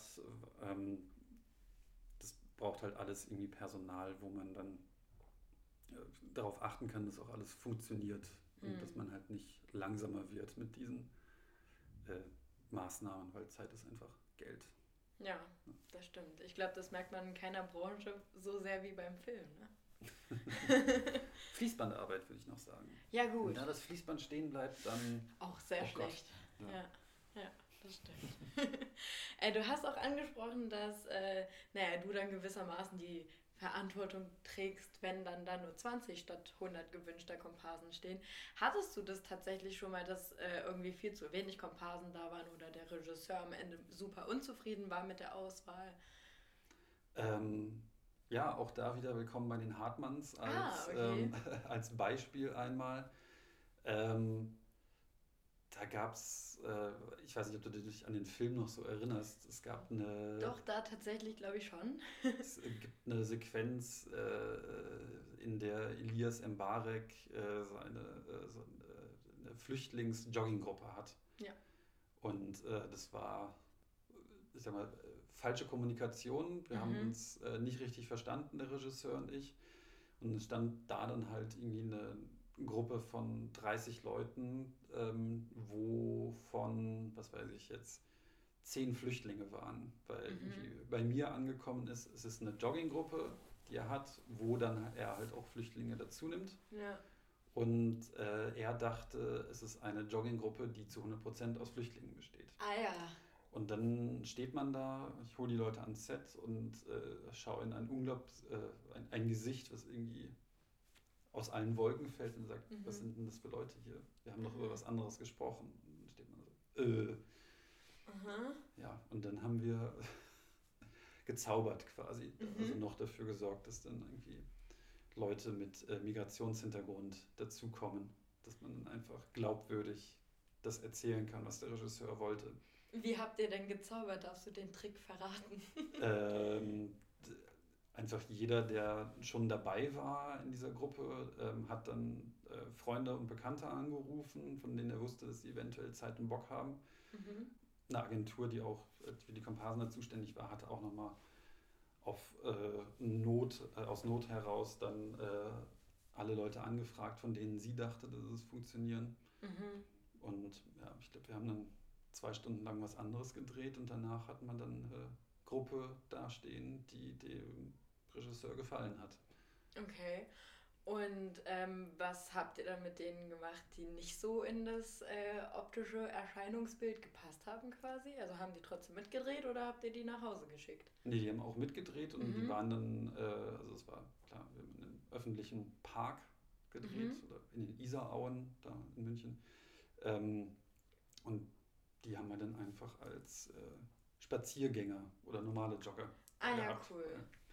Klar, man muss ja irgendwie, man darf ja nicht einfach so fremde Leute abfilmen, mhm. ohne deren Einverständnis und deswegen muss man ja, ja, alles letztendlich, alles was draußen an Menschen zu sehen ist, sind normalerweise Komparsen und nicht irgendwie ja. ja Menschen, die da normal lang spazieren und sich dann umdrehen und in die Kamera gucken oder sonst irgendwie was. Ja.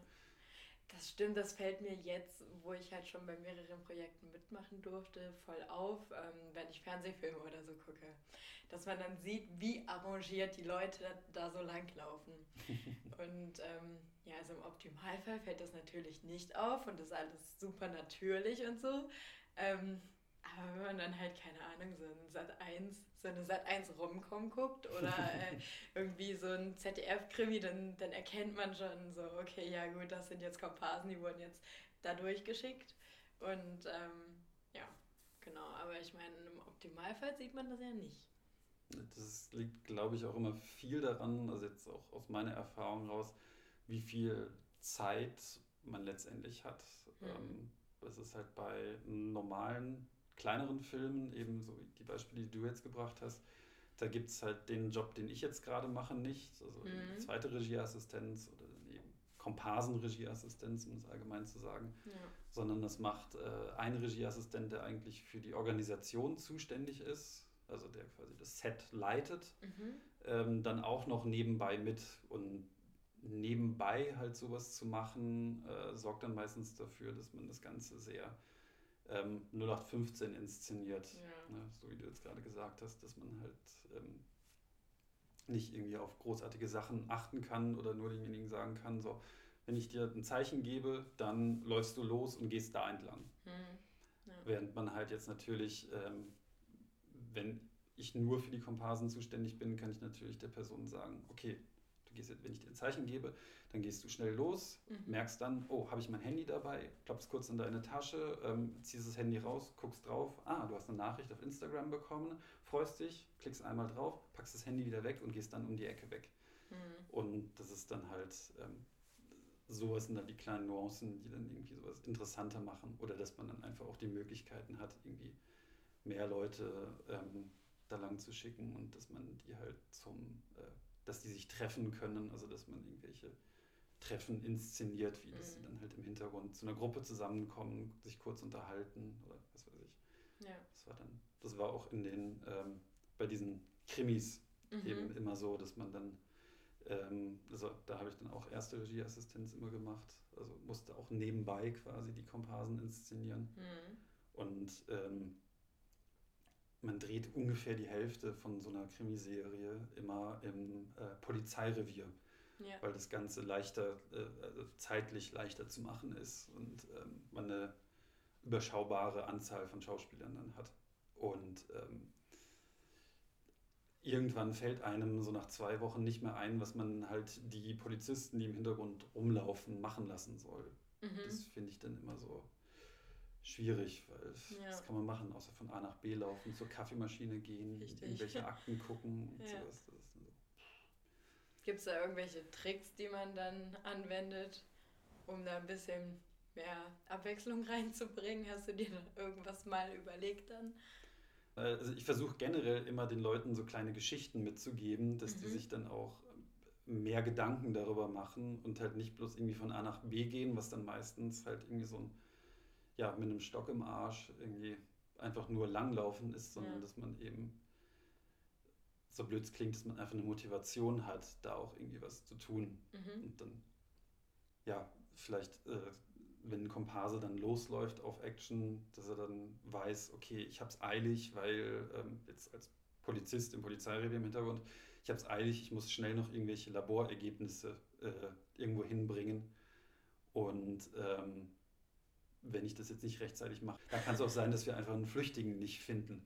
Statt dass man sagt, du gehst jetzt schnell von A nach B, dass man einfach dann da eine Motivation noch dahinter bringt. Und wenn es halt äh, eine Regisseurin oder ein Regisseur erlaubt, dann mache ich auch gerne so kleine Geschichten, die im Hintergrund eher vielleicht ein bisschen auffallen. Also ich habe, was weiß ich, einmal da zwischen zwei äh, Büromitarbeitern eine Romanze über mehrere Szenen so inszeniert, wo man dann einfach, das weiß keiner, der es dann halt nicht irgendwie am Set mitbekommen hat, weil die Aha. Folgen natürlich auch irgendwie so weit auseinanderlaufen, ja. dass man halt nicht darauf achtet, aber das dann halt quasi ja, hm. ein Paar sich so über zwei Folgen findet immer ja, wieder geil. und dann nachher auch irgendwie äh, sich streitet und dann ja. zum Schluss nicht mehr miteinander reden möchte. Was ah. wir alles innerhalb von zwei Wochen gedreht haben, ja. aber was da aber über einen kompletten Monat nachher ausgestrahlt wird und das ist dann irgendwie auch spaßig oder dass man versucht irgendwie, wenn man halt irgendwelche Komödien dreht, dass man im Hintergrund auch irgendwelche Gags drin hat. Das mhm. so, also was weiß ich, bescheuert ist, dass irgendwie einer stolpert und ah, ja, halt okay. was weiß ich macht. Oder, ähm, diese, diese Romanze, da darfst du verraten, wo das zu sehen ist? Also wobei das war? Ähm, das war die äh, Soko München. Ah ja, okay. Und zwischen wem war das dann? Also ähm, bei, bei was für Leuten habt ihr das inszeniert? zwei Komparsen, Ah ja, die halt einfach. irgendwie standardmäßig Ja. immer, also es gibt dann auch so ja, feste Komparsen, die dann immer wieder da einfach in diesem Polizeirevier sind. Hm, Und okay. das ist dann, Ja. ja, da hat man dann so ein bisschen die Möglichkeiten eben auch damit zu spielen, was es halt alles so gibt. Ja.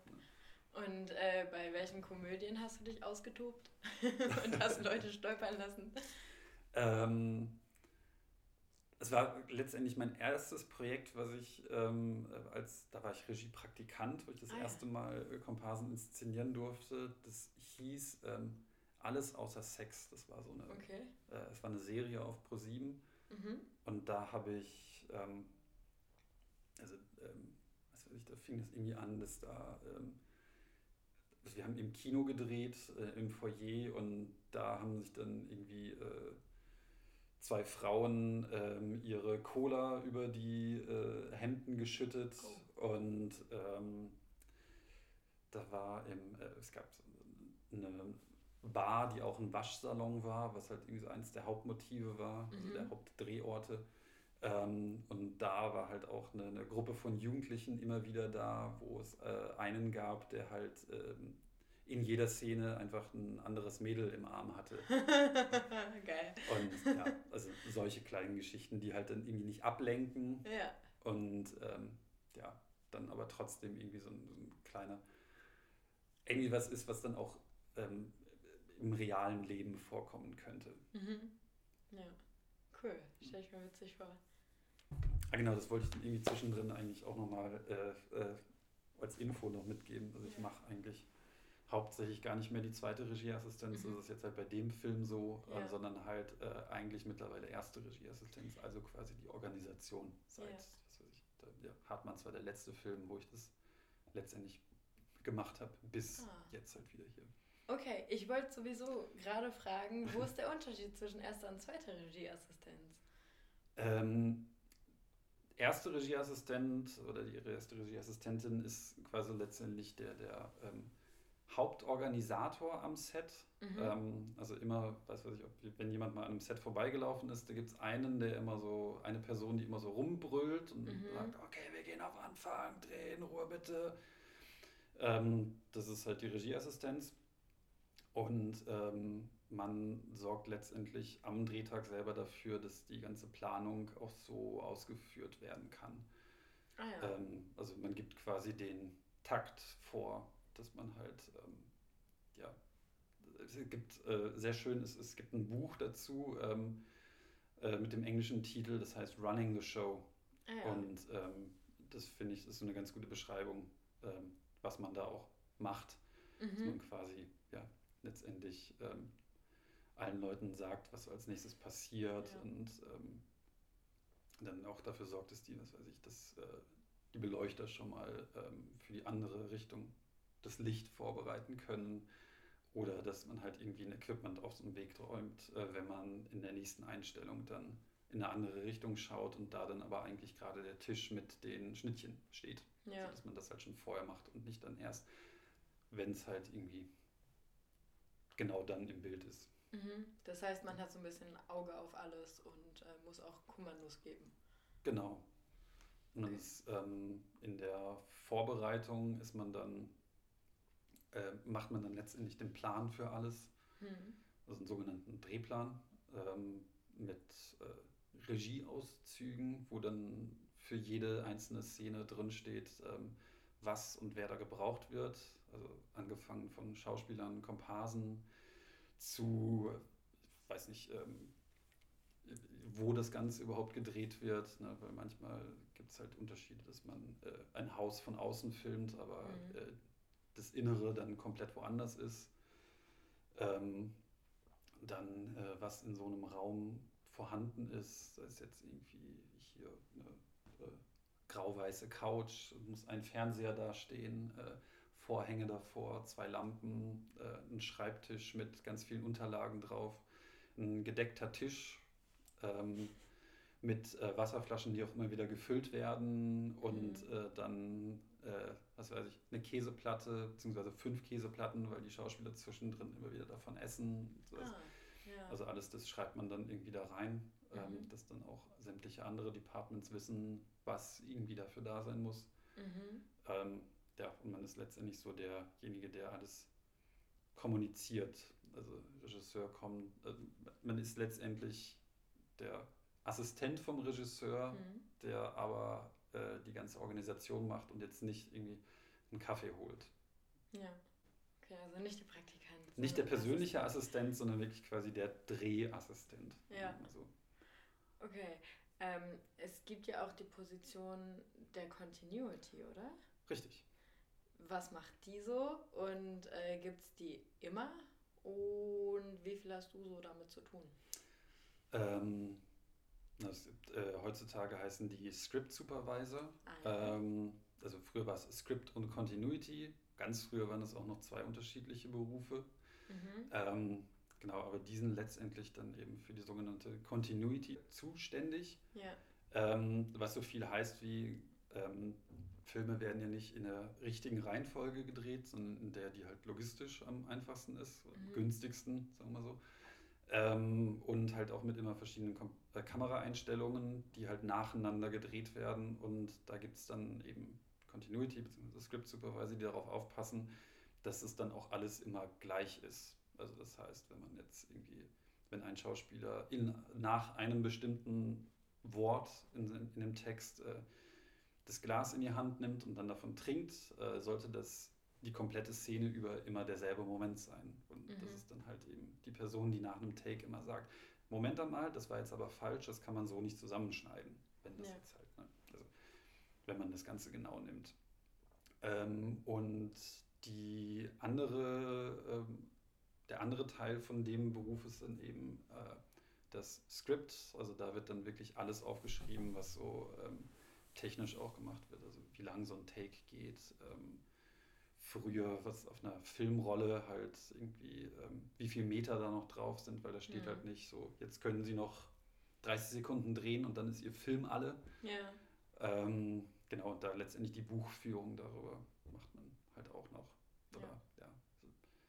Äh, ich selber habe jetzt mit der Buchführung da natürlich nichts zu tun. Es wird ein bisschen äh, erwartet, dass man auch auf Continuity achtet. Also wenn Mhm. mir zum Beispiel auffällt, dass, was weiß ich, dann, also das Glas in der Hand ist dann tendenziell weniger ähm, auffällig, aber wenn zum Beispiel, was weiß ich, ganz klassisch Haare von äh, Schauspielerinnen oder Mhm. Männern mit längeren Haaren halt einmal vorne über die Schulter fallen oder dahinter, wenn sie sich Mhm. irgendwie hinsetzen, gucke ich auch mit darauf, da achtet natürlich auch ein Maskenbildner oder eine Maskenbildnerin drauf.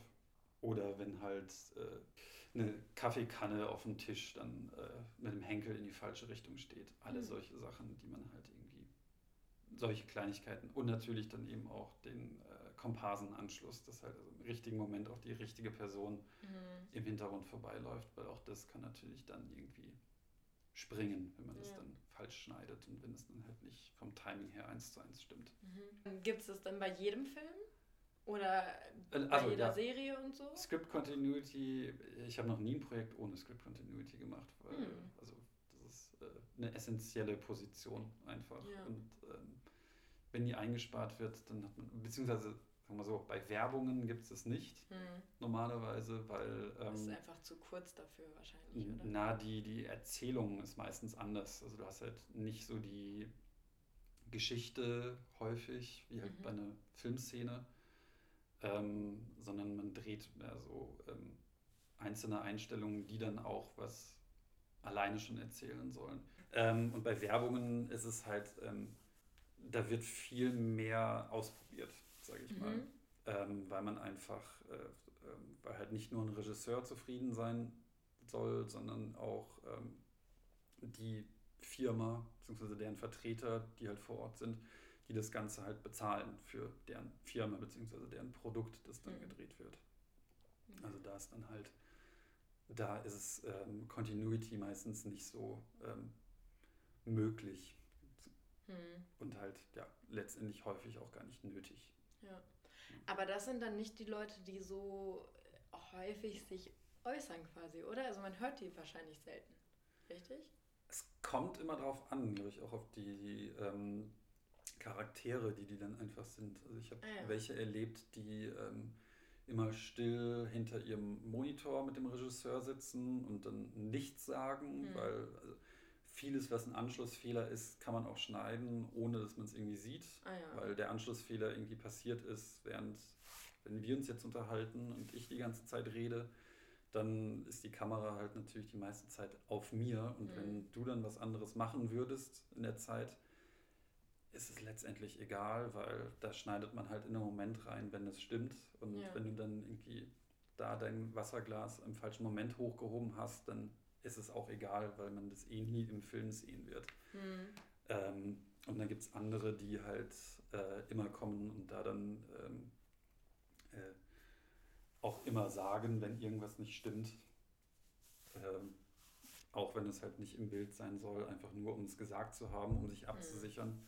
Ah ja, okay. Und ähm, das habe ich halt auch schon erlebt, dass ähm, ein Regisseur dann halt ähm, seine Script Continuity als ganz enge Mitarbeiterin dann neben sich hatte, die dann auch mhm. teilweise, die dann immer wieder gefragt hat, wie fandest du das jetzt hier? Wie fandest du das Take und würdest du, was würdest du da machen und ähm, findest du das gut? Ja. Also, das ist einfach unterschiedlich. Okay. Ähm, wie weißt du, wie das jetzt bei dem, bei dem laufenden Projekt war? Ähm, da ist es, also da ist es jetzt was Besonderes, weil es ist halt ein Actionfilm, mhm. wo halt äh, ganz viele kleine, kleine Teile zusammengebracht äh, werden, die halt auch so dermaßen außerhalb der Chronologie gedreht werden, dass ähm, man einfach darauf komplett auf Continuity achten muss, weil ja. sonst irgendwie dann, das weiß ich jetzt ganz blöd gesagt, wenn man, äh, wenn jemand einen Schlag ins Gesicht bekommt, dass derjenige, der schlägt, äh, an einem Montag gedreht wird und derjenige, der diesen Schlag ins Gesicht bekommt, am Freitag. Hm. Da, ähm, dass man da dann einfach darauf achten muss, okay, welche Hand war das jetzt überhaupt? Hm. Und über welche Seite ist die Person dann weggefallen? Also von daher hm. muss man da dann schon mehr drauf achten, als halt irgendwie bei einem äh, Film, wo dann eine komplette Szene am Stück gedreht wird. Mhm. Kann man fast sagen, je größer das Filmprojekt, desto wichtiger die Continuity? Ich finde sie immer wichtig, aber ja. es sind halt, ähm, wie gesagt, je aufgeteilter das mhm. letztendlich ist. Also.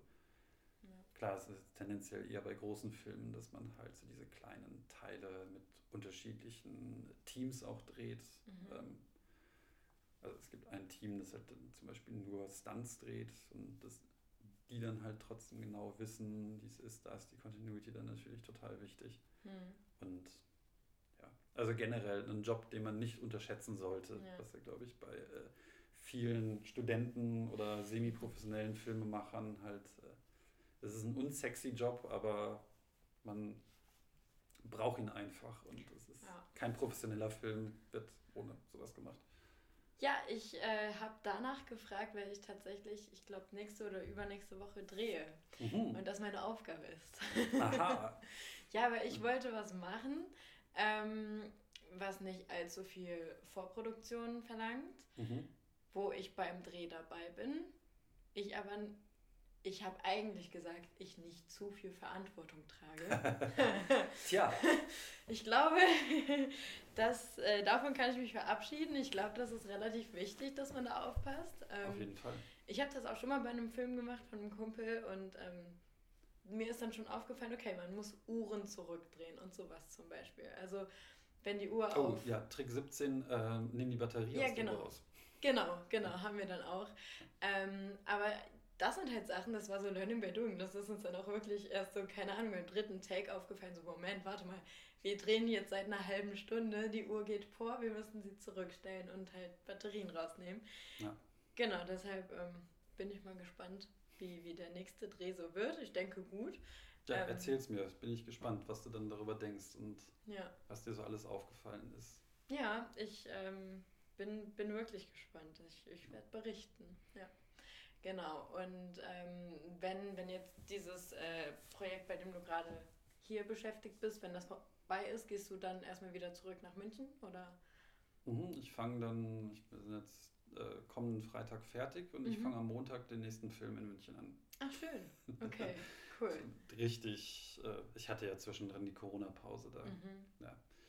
Das war jetzt Sarkasmus, das sieht man nicht auf dem, Podcast. ja.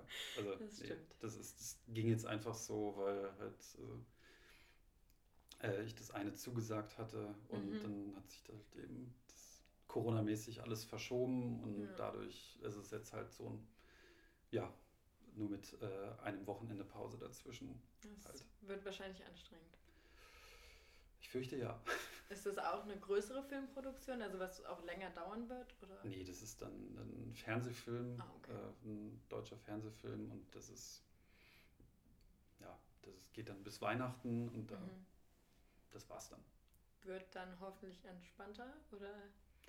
Ähm, das ist immer relativ aufregend, aber ähm, ich habe die Hoffnung, dass da halt die Tage dann nicht ähm, so lange sind, Hm. wie halt hier jetzt, weil es Ja. einfach, ja, wie gesagt, aufwendiger großer Film ist. Mhm. Ja, ich wollte nur fragen, wie häufig fallen dir dann eigentlich so Filmfehler auf? Also wenn du irgendwie im Kino bist, kommt es Mhm. häufig vor, dass du dir denkst so, hm, das ist jetzt aber ein Schnittfehler und da hat jetzt aber jemand nicht aufgepasst und das ist unlogisch. Kommt das häufig vor? Ähm, das kommt tatsächlich vor bei Filmen, die ich, ähm, die mich, mich nicht so mitnehmen. Also wenn eine spannende Geschichte da ist ähm, Mhm. oder wenn der Film generell spannend ist, dann ähm, verliere ich mich natürlich auch darin und äh, folge dem Ganzen. Aber wenn mich ein Film irgendwie langweilt oder wenn er einfach nicht gut ist, dann, ja, dann merkt man auch so, ah, hinten der Komparse geht gerade falsch und Ah ja. äh, klar, irgendwie da ist dann halt die Continuity falsch oder warum ist der Schnitt jetzt so und nicht anders. Mhm. Aber wie gesagt, das ist bei Filmen, die halt nicht so, ja, nicht so spannend sind. Ja. Hm. Okay. Ja gut, das heißt, wenn die Handlung packend genug ist, dann fallen auch Fehler nicht auf. Genau. Okay, ja, ist ja plausibel. Dann wollte ich noch fragen, du hast gesagt, du lebst jetzt in München, aber du bist in der Nähe der Niederlande aufgewachsen. Mhm. Wo kommst du denn dann her? Ähm, das ist eine kleine Stadt, die nennt sich Mörs, das ist, äh, am Niederrhein, Ah, okay. westlich vom Ruhrgebiet. Ah ja. Okay, und wie lange hast du da so gelebt? Äh, 20 Jahre und bin dann halt mein erstes Jahr Film dann in Köln gemacht Mhm. ähm, und bin dann nach München gezogen vor Okay. 15 Jahren. Ja. Und äh, magst du München? Das fragt die Berlinerin. Ja. Äh, ja, ich mag es tatsächlich sehr gerne. ja. Ähm, ich finde, das ist, ist ein Unterschied zu Berlin Mhm. und ähm, ich freue mich auch, wenn ich jetzt äh, wieder nach Hause komme, einfach und dann Ja. halt da meinen bekannten Umkreis habe. Mhm. ja. Es gibt äh, von einem Bekannten von mir, der Comedian ist, Mhm. äh, ein, ein, ein geiles Bit über München. Der meint, jedes Mal, wenn er von Berlin nach München fährt, denkt er sich, ist das hier so eine, so eine Stadt, die so ganz neu ist, wo man gerade so noch die Folie abgezogen hat, weil es noch so sauber und so undreckig ist. Ähm, das finde ich immer einen ganz schönen Vergleich, weil irgendwie ist München ja doch sauberer als Berlin, finde ich. Was faszinierend ist, äh, weil in äh, Berlin viel mehr Mülleimer rumstehen als in München. Ja, Ähm, das ist ja auch noch die nette Variante, dann äh, das zu sagen. Das finde ich auch sehr schön. Ja, es ist halt so eine. Ähm, da, ich glaube, dadurch, dass die äh, Stadt einfach äh, insgesamt äh, geldiger ist, wie man Mhm. so sagt, ist sie einfach ja, sauberer und Ja. man wird auch viel häufiger von der Polizei angehalten, beziehungsweise man sieht die Polizei häufiger und Mhm. wenn irgendwie jemand mit äh, ohne Fahrradlicht rumfährt, dann bist du schneller dran als hier in Berlin. Ja, ich glaube, hier ist die Polizei so ausgelastet, dass sie häufiger mein Auge zudrückt, um nicht noch mehr Bürokratieaufwand zu haben, oder? Also so, so ist meine Wahrnehmung zumindest. Ich glaube, da hast du recht, ja. Ja. okay. Und äh, hast du eigentlich irgendwie Geschwister oder so? Oder was machen deine Eltern? Wie bist du darauf gekommen, dass du ausgerechnet zum Film gehen wolltest? Ähm, das fing letztendlich mit einem Interesse auch in der Schulzeit schon an. Also wir haben ähm, damals im Kunstunterricht durften wir als äh, Ausgleich, weil ich jetzt nicht so der, der äh, große Zeichner, Maler oder sowas bin, äh, Mhm. durften wir als Ausgleich dann auch äh, Kurzfilme drehen.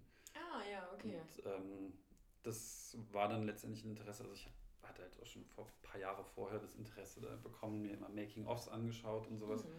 Und dann, wenn man natürlicherweise irgendwie sich überlegt, was man denn so als äh, Job irgendwann mal machen möchte, dann kam halt auch der, der Wunsch, dann halt eben zum Film zu gehen.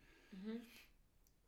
Und äh, meine Eltern haben gar nichts damit zu tun, also sie sind Pädagogen ah, und ja. ähm, das war ich, anfangs auch immer ein großes Streitthema, weil klar, mein Vater ist Lehrer, also verbeamtet, der mhm. hat halt so gar nichts mit äh, diesem Freischaffenden zu tun. Ja. Ähm, aber das hat dann auch, also nach einer gewissen Zeit war es dann, ja, fand es dann auch interessant. Also es hat dann wirklich einmal einen Setbesuch gebraucht, wo er dann gesehen ah. hat, was ich so mache. Ja. Und dann ist er auch wirklich, äh, dann fand er es auch toll. Mhm. Und ähm, meine Eltern schauen sich eigentlich so auch alles an, was ich irgendwie mal mache. Sei es jetzt, die gehen dann irgendwie ins Kino oder gucken dann im Fernsehen auch immer so und rufen mich danach an und äh, erzählen mir dann, dass sie es gesehen haben und ob sie es gut fanden oder nicht. Ja. Und, ja. Cool. und meine Schwester, äh, meine jüngere Schwester, ähm, ist äh, Künstlerin. Also das heißt, mhm. äh, meine Eltern haben dann wirklich, äh, also die Kinder haben dann die 180-Grad-Wende zu den Eltern gemacht. Mhm. Und ähm, ja, die ist äh, Freikünstlerin, Schmuckdesignerin und die macht halt auch, ja, die hat halt auch mehr das, das äh, Rock'n'Roll-Leben ja. statt dem festen Beamtentum, also der Festanstellung. Aber dann hast du wahrscheinlich äh, erstmal so den den Weg geebnet äh, dafür, dass, dass ihr das machen konntet, oder? Ja, also ich denke mal, dass meine Eltern da jetzt auch nicht so streng gewesen wären. Hm. Äh, hätte ich das jetzt nicht gemacht, aber okay. das war auch, ja, ich war kurz das schwarze Schaf, als meine Schwester dann auch angefangen hat, Lehramt zu studieren. Oh ja, das glaube ich. Ähm, dann zwar auch schon irgendwie äh, Kunstlehramt für die Berufsschule, mhm. aber ähm, dann, nachdem sie fertig war, gesagt hat, ach übrigens, ich gehe jetzt auf eine Kunsthochschule und dann studiere ich Schmuckdesign. Und dann, ah ja, okay. Ja, das kann man tatsächlich studieren. Gibt, ich glaube, es gibt zwei Unis in Deutschland, wo man das als Masterstudiengang hat. Ja, krass. Voll gut. So, ja. Und ähm, Genau, ich, ich glaube, es ist tatsächlich so, dass man bei, bei Film und Fernsehen immer noch die Eltern so ein bisschen überzeugen kann, so okay, ihr könnt sehen, was ich, was ich so, wo ich mitgemacht habe, dass das nochmal so irgendwie so eine eigene Faszination ausstrahlt. Also es ist bei mir zum Beispiel so, ähm, wenn ich jetzt, keine Ahnung, wenn ich den Podcast aufnehme, ist meine Mutter so, ja, mach, aber vergiss die Uni, nur Uni nicht. wenn, wenn ich dann aber erzähle, ja, ich war drehen, ach, was war das denn für ein Film? Und ich dann sage, ja, hier dies und jenes ZDF-Produktion, das haben wir geguckt, cool, schön, dass du dabei bist. Da ist dann die Uni wieder zweitrangig. Deshalb habe ich so ein bisschen das Gefühl, dass das immer noch so was bringt, wenn man dann halt irgendwas ja, Filmisches hat als Gesamtprodukt, womit man dann seine Eltern überzeugen kann, dass das ja doch ganz, ja, was ganz Schönes ist, was man da mitgestaltet hat. Du dann natürlich aktiv und ich ja nur als Komparsin, aber. Was ja auch aktiv ist. Ja. Ja, ich glaube, ähm, ich glaube, wenn die Eltern irgendwas selber damit verbinden können für sich, für sich selber, hm. dann hat man da, glaube ich, ja. also dann ist die Akzeptanzgröße, weil ich schätze mal, ähm, Podcast kam ja auch mehr so in, äh, in meiner Generation auf, also was dann ja auch schon, äh, also was dann wahrscheinlich, womit meine, meine Eltern, deine Eltern auch wenig anfangen können. Mhm. Das ist dann halt sagen, okay, wieso soll ich jetzt irgendwie Leuten zuhören, die eine Stunde lang über irgendein bestimmtes Thema quatschen. Ja. Und ja, Film ist natürlich was, wo man dann halt, jeder glotzt irgendwie und dann hm. sage, oh, aha, da warst du dabei. Und wenn man dann auch noch irgendwas davon schon gesehen hat, wirklich, dann ist es ja noch sowas. Es ja. wird immer so ein bisschen auf den Sockel gehoben, die Arbeit ja. beziehungsweise das Produkt dann letztendlich, dass es natürlich was ganz Tolles ist. Ja, das stimmt. Dann, ja. Aber es ist auch irgendwie, finde ich, voll krass zu sehen, dass Film ein Medium ist, was alle Generationen irgendwie anspricht. Äh, es mhm. gibt ja verschiedene Genres und so weiter, aber ich glaube, Radio ist ja mittlerweile durch Streaming und so weiter überholt, nur Film ist halt total beständig, habe ich das Gefühl. Es ändert sich ja auch so ein bisschen jetzt, ähm, ich glaube mit YouTube und TikTok, dass dann mm. irgendwie die, dass dann die, ich, ich sag mal, jüngere Leute jetzt einfach auch ein anderes Konsumverhalten haben. Also ja. dass sich jetzt irgendwie ich weiß nicht, ich saß jetzt letztens in Tenet im äh, Kino noch mhm. und hier und da ist das Alter natürlich auch dementsprechend hoch. Äh, ja. So eine Aufmerksamkeit für irgendwie fast drei Stunden dann aufrecht zu erhalten, ist immer weniger. Und ich glaube, auch wenn man zu Hause konsumiert, äh, was weiß ich, auch Netflix schaut oder sowas, dann ist es eher ungewöhnlich, dass man heutzutage noch komplett 100% Aufmerksamkeit auf so irgendwas richtet. Ja. Und ähm, deswegen, ich glaube, es wird immer irgendwie Film geben, aber ob Film jetzt noch dieses große Medium bleibt, wo irgendwie mehrere Milliarden im Jahr umgesetzt werden, mhm. hm, weiß ich nicht, ob es das dann ändert, eben für kürzere ja. Medien quasi. Ebenso wie, ich meine, ich bin jetzt nicht bei TikTok, aber das sind halt, äh, äh, äh, wie lang gehen da die Clips? Das sind doch immer nur so 10 Sekunden oder sowas? 10 Sekunden. Also ja. auf Insta ist eine Story 15. Ja. Ja.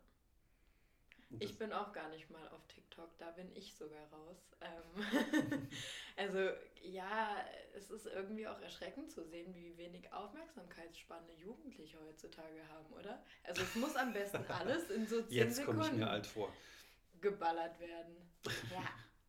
Da bin ich ja auch schon raus. Da kann ja nicht mal ich mehr mitreden. Also ähm, ja, ich glaube, es kommt dann halt aber auch daher, dass halt eben das Angebot einfach auf ja. einmal da war. Weil, das stimmt. Klar, du hast halt irgendwie, als äh, wir jung waren, ja. da gab es halt nicht das und da wurden halt normale irgendwie Fernsehserien oder Filme halt konsumiert. Mhm. Und da hat man halt, ich hatte halt mit 16 mein erstes Handy, was jetzt noch weit von äh, irgendwelche Videos abspielen entfernt war. Ja. Ähm, und als es das dann einfach gab, hat man sich, haben sich, glaube ich, die Menschen, die das konsumiert haben, mehr daran gewöhnt. Mhm. Und es ist halt auch leichter, sowas zu konsumieren, als irgendwie, ja, wie gesagt, sich drei Stunden in einen dunklen Raum zu setzen, nichts anderes machen zu können, außer ja. eben diesen Film zu schauen. Ja, da muss man ja zwangsläufig aufmerksam sein. Genau. Oder man sagt halt so, ist mir egal und ich höre jetzt nicht zu oder gucke nicht hin. Ja. ja. Ah, dann kann man auch ins Foyer gehen und sich betrinken. das stimmt. Das ist dann wahrscheinlich auch die interessantere Option. Ja. Wenn man eh würde ich machen, wenn mich der Film langweilt, nicht unbedingt drin sitzen bleiben ja, das, und sagen. Okay, das stimmt, ja. obwohl dann kann man auch das Foyer verlassen und zum Späti oder Kiosk oder was auch immer gehen, weil das ist wahrscheinlich günstiger als im Kino. Hauptsache betrinken, meinst du? Richtig. ja, das ist klar. doch immer so. Also so Snacks oder auch Getränke im Kino sind auch maximal überteuert. Also weil sie das Kino mitfinanzieren müssen, irgendwie. Ja, gut. Kannst du mal schauen. Es gibt ähm, einen sehr interessanten Bericht dafür, den habe ich, glaube ich, auch auf YouTube gesehen. Mhm. Äh, Popcorn hat in den 20ern äh, das Kino gerettet. Ah, also, okay. Also, weil halt, als sie angefangen haben, Popcorn zu verkaufen, war ja. auf einmal so quasi das Gefühl, Film ähm, verbunden damit, mit dem Geruch. Mhm. Und weil Popcorn halt ein sehr günstiges Produkt war, was ja, man klar. aber für mehr Geld verkaufen konnte, aber ja. also so was typisch Kinomäßiges war, haben die da halt dann auch die Möglichkeit gehabt, noch ein bisschen was dazu zu verdienen. Hm. Was hältst du denn vom Konzept Popcorn und Kino? Ähm, ich beim passenden Film gerne immer wieder. Und ja, ja also. Weil äh, im, im ersten Semester habe ich mir so eine Dauerkarte fürs Arsenal geholt. Mhm. Äh, kennst du das hier am Potsdamer Platz? Mhm. Ja, und da gibt es ja kein Popcorn, kein gar nichts. Und das war so, warum bin ich im Kino, wenn es kein Popcorn gibt? Ja, das ist halt auch, ich glaube, es kommt immer auf den Film an. Wenn ich jetzt irgendwie ein anspruchsvolles kasachisches Drama über zwei Brüder, die in einer, äh, also halt klar, also das ist irgendwie den sogenannten Popcorn-Film, der halt irgendwie mhm. Unterhaltung ist, wo genau. man dann auch irgendwie dazwischen snackt oder halt irgendwie den anspruchsvollen Film, wo man danach rausgeht und sich irgendwie die Pulsadern aufschlitzen möchte. Mhm. Äh, da ist dann, glaube ich, der Popcorn-Konsum eher geringer. Ja, stimmt. Es, also es gab tatsächlich bei mir auch schon die Situation, ähm, also ich komme ja auch aus Niedersachsen, aus einer Kleinstadt und mhm. wir haben aber da das wirklich aller, allerbeste Popcorn. Ich muss kurz einen Shoutout geben an die, an die Schauburg in Nordheim. Die haben wirklich ähm, so, das Popcorn ist, glaube ich, mit Zimt und das ist dann so mhm. karamellisiert, das ist wirklich geil. Ähm, gibt da auch nur Süßes, ist aber super lecker und ähm, da hast du dann wirklich zu jedem Film Popcorn genommen.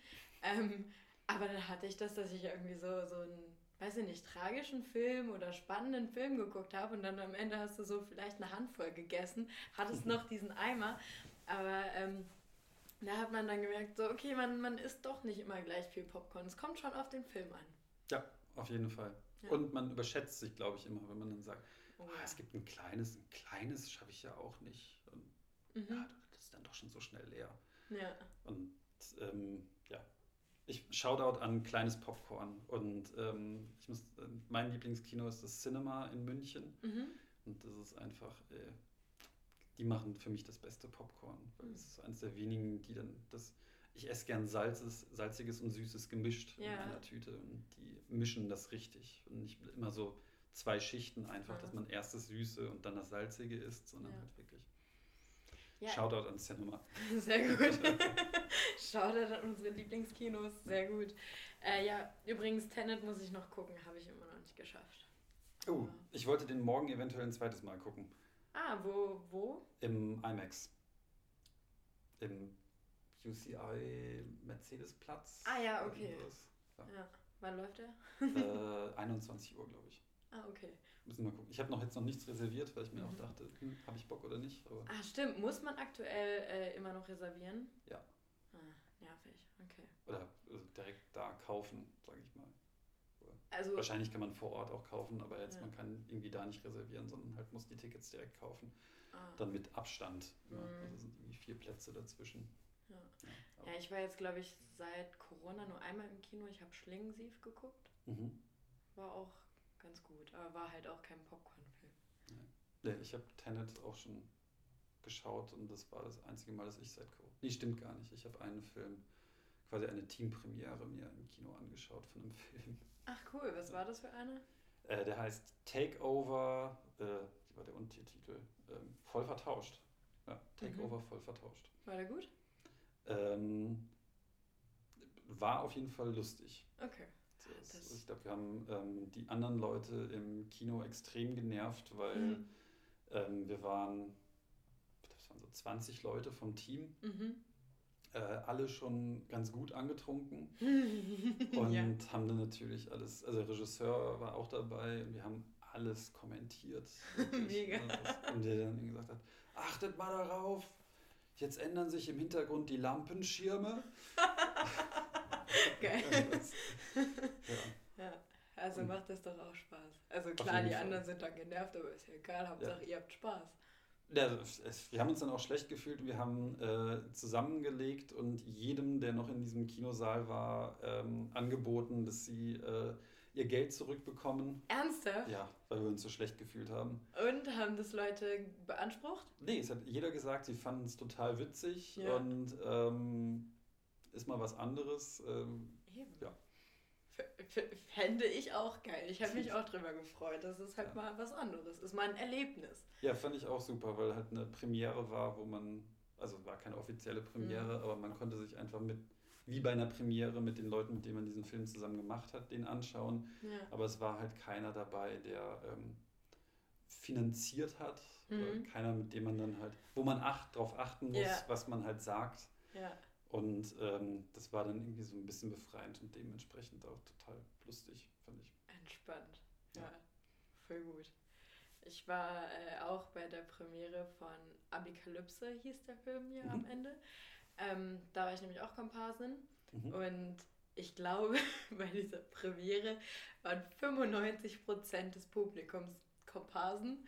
Und dann saßen wir da alle und waren so, oh guck mal, da bist du, oh guck mal, da bin ich. Das war auch, also ich glaube, wenn man da normal Kinobesucher war, hatte man da auch kaum Spaß. Aber es war halt echt so, irgendwie alle haben nur sich selbst gesucht. So die, die Storyline kannte man ja, man hat ja mitgedreht, mhm. man hat ja was mitbekommen. Und es war dann halt einfach wirklich, dass wir da auch saßen zu waren ja, guck mal, das ist so cool, ich habe da mitgemacht. Und ja, dann gab es auch noch eine After-Show-Party, die, die ganz nett war. So, ähm, ja, ich weiß nicht, so das Drumherum, wenn der Film dann fertig ist, ist auch immer ganz schön. Ja. Sofern ich das halt jetzt, wie gesagt, nur Komparsen beurteilen kann. Aber da seid ihr als Komparsen auch eingeladen gewesen zur Premiere? Ja, tatsächlich ja. Also war mit, äh, man hat selbst nachgefragt und so, mhm. äh, aber wir wurden dann eingeladen. Ja, Na, cool. Finde ich gut. Das war schön. Es war dieselbe Produktionsfirma wie für den Film, den ich gerade auch, von dem ich erzählt habe. Ah ja, cool. Ja, nice. Also, ja. ja. Shoutout an, das, den Namen sagen wir jetzt auch nicht. Shoutouts gehen raus. genau. Ja, mega. Ähm, nee, aber apropos Name, was äh, hast du denn für einen Vorschlag für diese Folge? Tja, diese Folge. Hm, muss man irgendwas mit Kaffee machen? Wir haben Kaffee getrunken. Kaffee und Haustiere. Kaffee, Haustiere und Filmkameras oder irgendwie sowas. Ja, okay. Schreibe ich mir mal auf. genau, wird dann nachträglich ergänzt. Okay, aber ich möchte dir hier nicht, nicht das Wort nehmen. Also wenn du noch was zu sagen hast und noch was äh, auf Band haben möchtest. Ich grüße alle, die mich kennen. Äh, Finde ich gut. Fände ich ein sehr interessantes Gespräch und äh, toll, mal irgendwie sowas erzählen zu können. Ja, schön, dass du der Einladung gefolgt bist. Danke, war ein sehr angenehmer Abend.